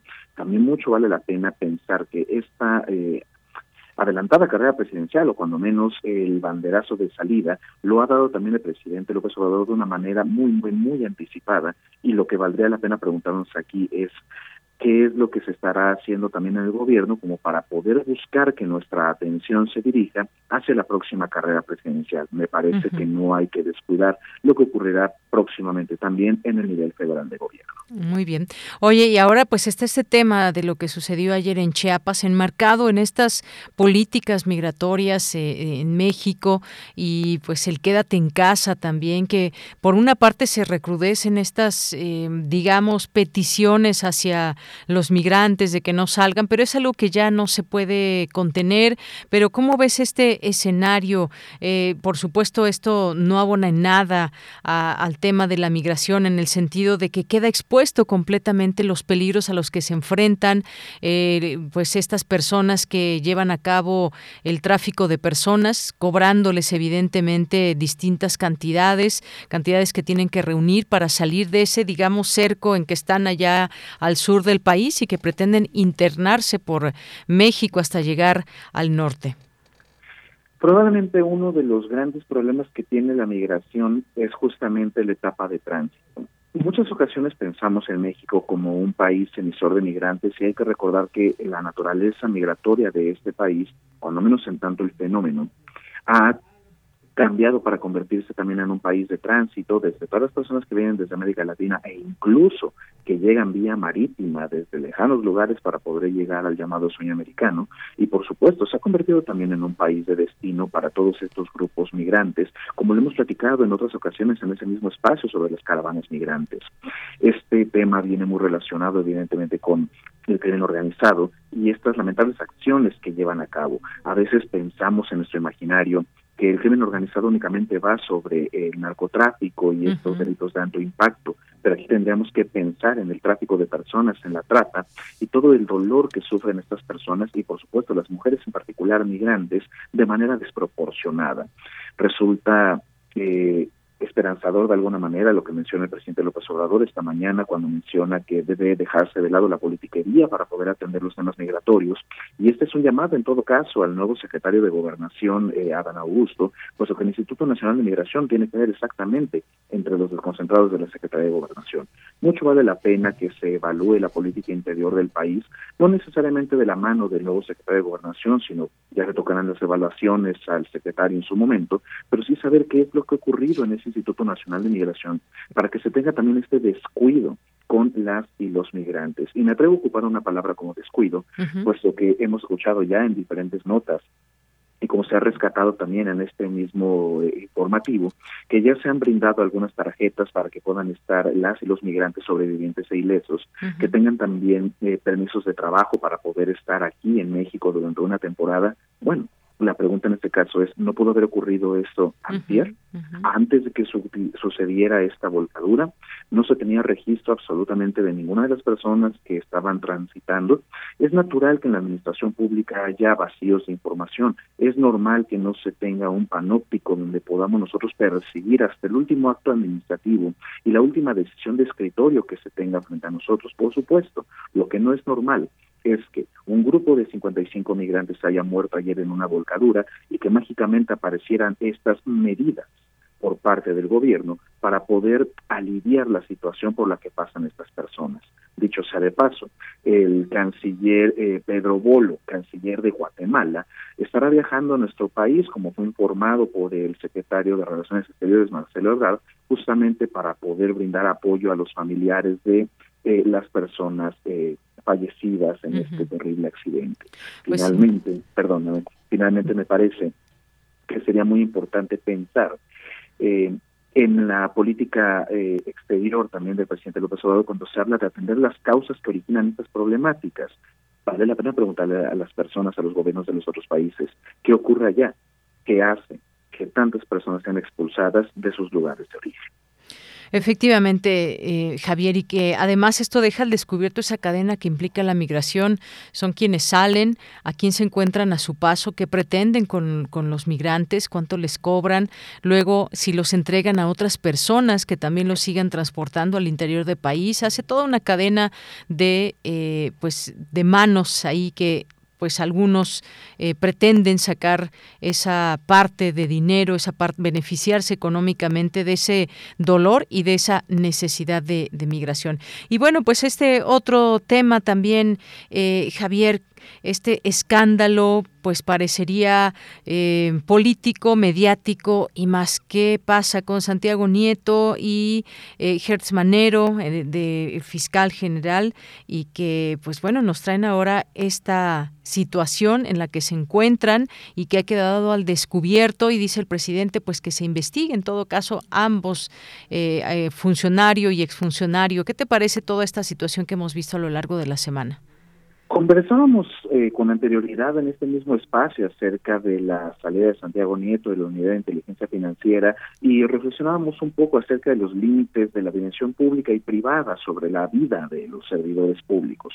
No obstante, esto está mucho más allá de cuando Santiago Nieto abandonó la Unidad de Inteligencia Financiera. Ahora bien, el mismo Santiago Nieto ha mencionado que él se encuentra limpio incluso ya ha aparecido de manera pública en los diferentes espacios, en este caso en el Senado de la República, justamente para hablar en foros anticorrupción, para tener un espacio en estos eh, en lugares de discusión donde él ya se había personado con anterioridad.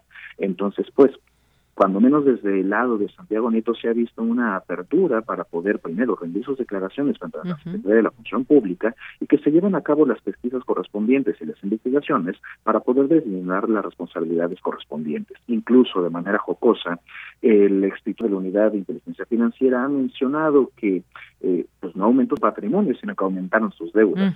Entonces, a partir de ello, podríamos intuir cuando menos un principio de buena fe y de confianza con respecto a la situación en particular del extitular de la unidad.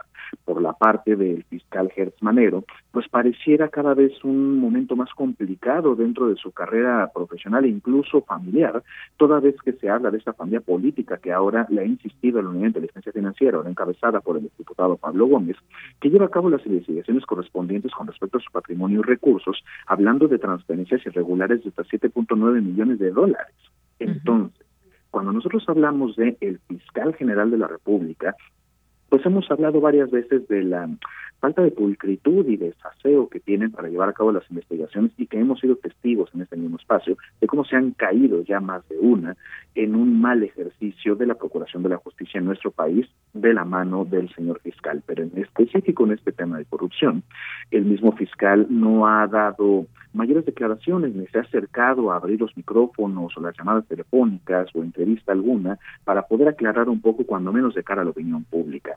Solamente ha mencionado que no tiene nada que esconder y se espera su intervención ante el Senado de la República, particularmente ante la Comisión Permanente incluso, para poder eh, brindar una suerte de comparecencia como titular de este órgano autónomo que es la actual Fiscalía mucho vale la pena que recordemos también el perfil político que tiene esta problemática, porque mientras Santiago Nieto era titular de la unidad, ya se había anunciado la posibilidad de las investigaciones en contra de el fiscal Manero. Este conflicto puede que siga en avanzada, pero tampoco tendríamos elementos muy claros donde se nos pueda hablar de que Santiago Nieto pueda seguir impulsando investigaciones menos sin tener el cargo. Y por la parte de Manero, pues ese famoso la poca claridad con la que se expresa y la falta de transparencia con la que opera la propia Fiscalía.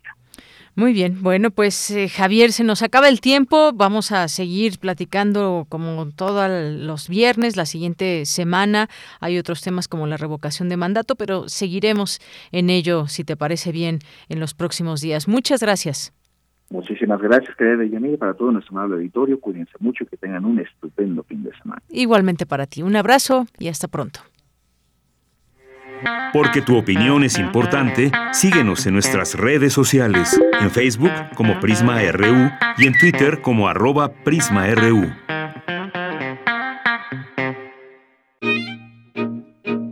Melomanía RU. Bien, pues nos vamos ahora a Melomanía RU con Dulce Wet.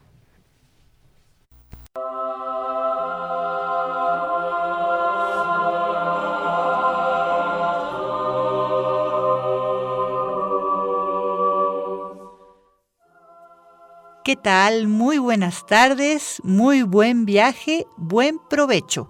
Miguel Ángel Ferrini, Toño Beltrán y Dulce Wet les damos la más cordial bienvenida a Melomanía, hoy viernes 10 de diciembre del 2021. Un día como mañana, 11 de diciembre, pero de 1566, fue bautizado Manuel Cardoso, compositor y organista portugués, nacido en Fronteira, cerca de Portalegre. La mayor parte de su carrera fue compositor y organista residente en el convento carmelita de Carmo en Lisboa. Su estilo tiene mucho en común con Tomás Luis de Victoria, especialmente en su cuidadoso tratamiento de las consonancias y disonancias, la frecuente inclusión de antífonas y las contradicciones cromáticas comunes a los compositores ingleses e ibéricos de esa época. De él estamos escuchando el Sanctus de la Misa por los Muertos de 1625 en siete partes. Esto es música del álbum Misas de Requiem de Lobo y Cardoso de 1993 alemán del sello HNH International LTD, con la Schola Cantorum de Oxford y Jeremy Summerly en la dirección.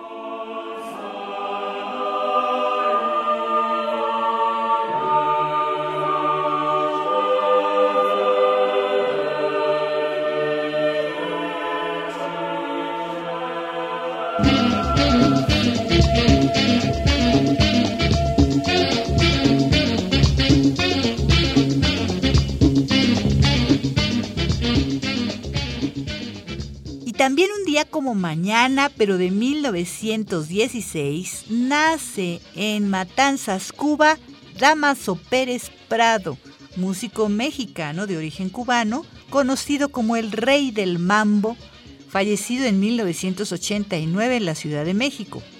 El mambo fue creado en México a finales de la década de 1940 por Damaso Pérez Prado, quien tocó siempre al lado de músicos mexicanos parte esencial de esa época en el cine nacional, inspirado en la Universidad, el Politécnico, el Mercado de la Merced, los taxistas. Por ello, es parte de la historia de la música de nuestro país. De él estamos escuchando Qué rico mambo, música del álbum Pérez Prado, Discos del Millón, un álbum mexicano de 1998 producido por Prodisc, con Damaso Pérez Prado y su orquesta. rico. Eh, eh, eh,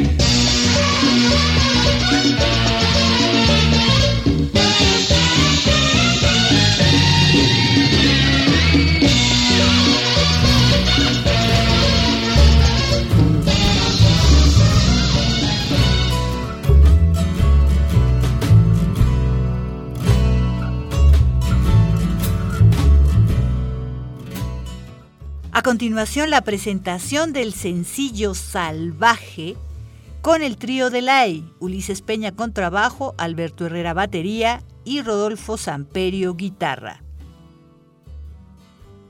Hola, buenas tardes a todo el auditorio de Melomanía.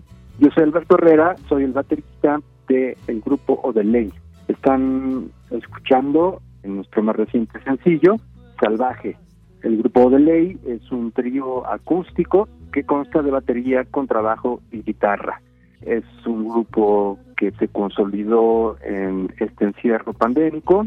Tenemos un primer EP que logramos publicar en marzo, que consta de dos piezas, y nuestro más reciente sencillo que se llama Salvaje, que estamos promocionando ahora en estas semanas. Salvaje es una canción que habla justo de hacer comunidad, de echarnos la mano ahora en estos tiempos que se han vuelto aún más crudos de lo que ya estaba la sociedad, el mundo entero, y decidimos sacarlo ya en estas fechas porque para nosotros fue como un bálsamo, una caricia sonora. Realizarla eh, para nosotros fue muy satisfactorio y sentimos que era el momento de compartirla con todo el mundo y bueno, en particular ahora aquí al auditorio de Melomanía. Les comparto nuestras redes sociales, estamos muy activos en el Instagram como Odelay Sounds, también estamos en el Facebook, nos pueden encontrar también en el YouTube, también en todas las plataformas de distribución de música digital nos pueden encontrar. Si nos escriben, estamos ahora empezando a hacer unos conciertos en nuestro lugar de ensayo. Vamos a estar abriendo cada último jueves de mes nuestras puertas para un auditorio pequeño. si alguien tiene interés en compartir con nosotros esta experiencia, nos escriben y les podemos dar nuestra dirección y la clave secreta para que nos acompañen.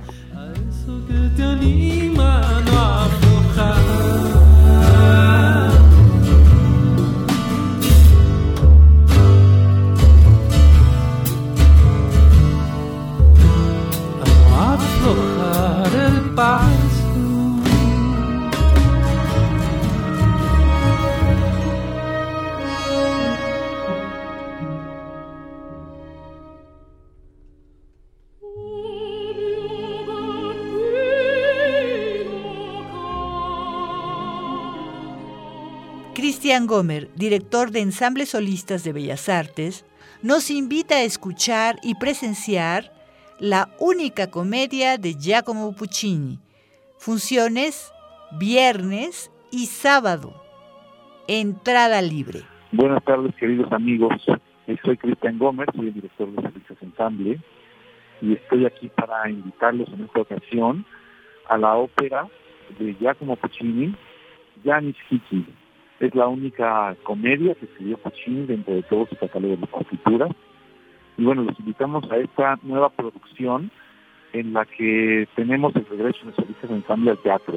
Es una producción de ópera completa con escenografía, vestuario, iluminación, recursos multimedia, va a haber video, la orquesta en el foso. Si no me equivoco, eh, va a ser la primera ópera a nivel nacional que se haga ya con orquesta en foso, con los cantantes en el escenario, con todos los recursos teatrales y escenográficos que requiere una ópera. La entrada va a ser libre, es en el Teatro Julio Castillo del Centro Cultural del Bosque, que está atrás del Auditorio Nacional, este viernes 10 de diciembre a las 8 de la noche, sábado 11 de diciembre a las 7 de la tarde. Hay que llegar un poco antes para poder recibir los boletos de control de acceso. Les recomiendo muchísimo esta ópera, si es que ya son amantes de la ópera, la adoran, y si no conocen nada de ópera, creo que es el mejor título para acercarse a ese divertido género.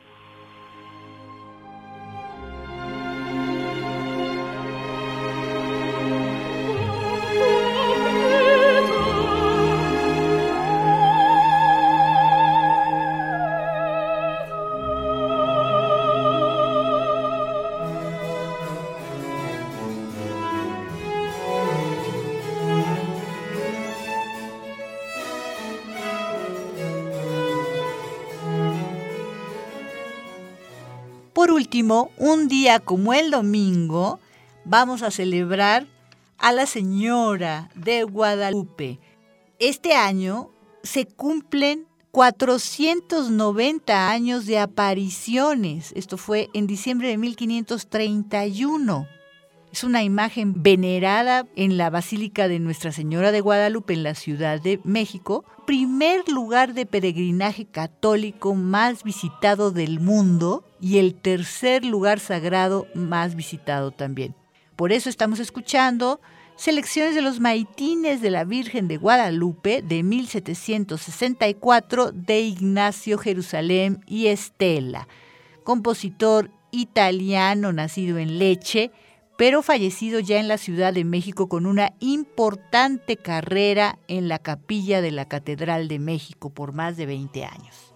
Ensamble Avalonga, dirigidos por Aníbal Centragolo, álbum de 1998 italiano del sello Tactus.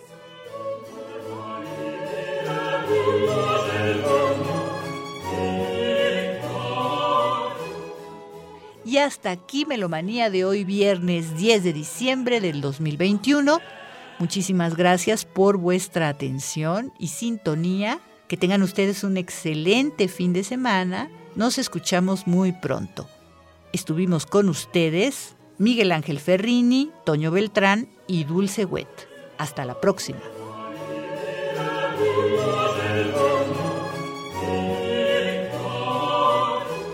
Bien, pues llegamos al final de esta emisión, 3 de la tarde en punto. Ya no nos dio tiempo de la música, los guardamos para la siguiente semana, Mayra y eh, Jorge, que también nos hicieron llegar sus peticiones. Les prometemos que para la siguiente semana nos tenemos que ir. Gracias a todo el equipo, Rodrigo, Denis, Artur, aquí en los micrófonos de Yanira Morán, a nombre de todo el equipo que forma parte de Prisma RU. Buenas tardes y buen fin de semana. Hasta el lunes.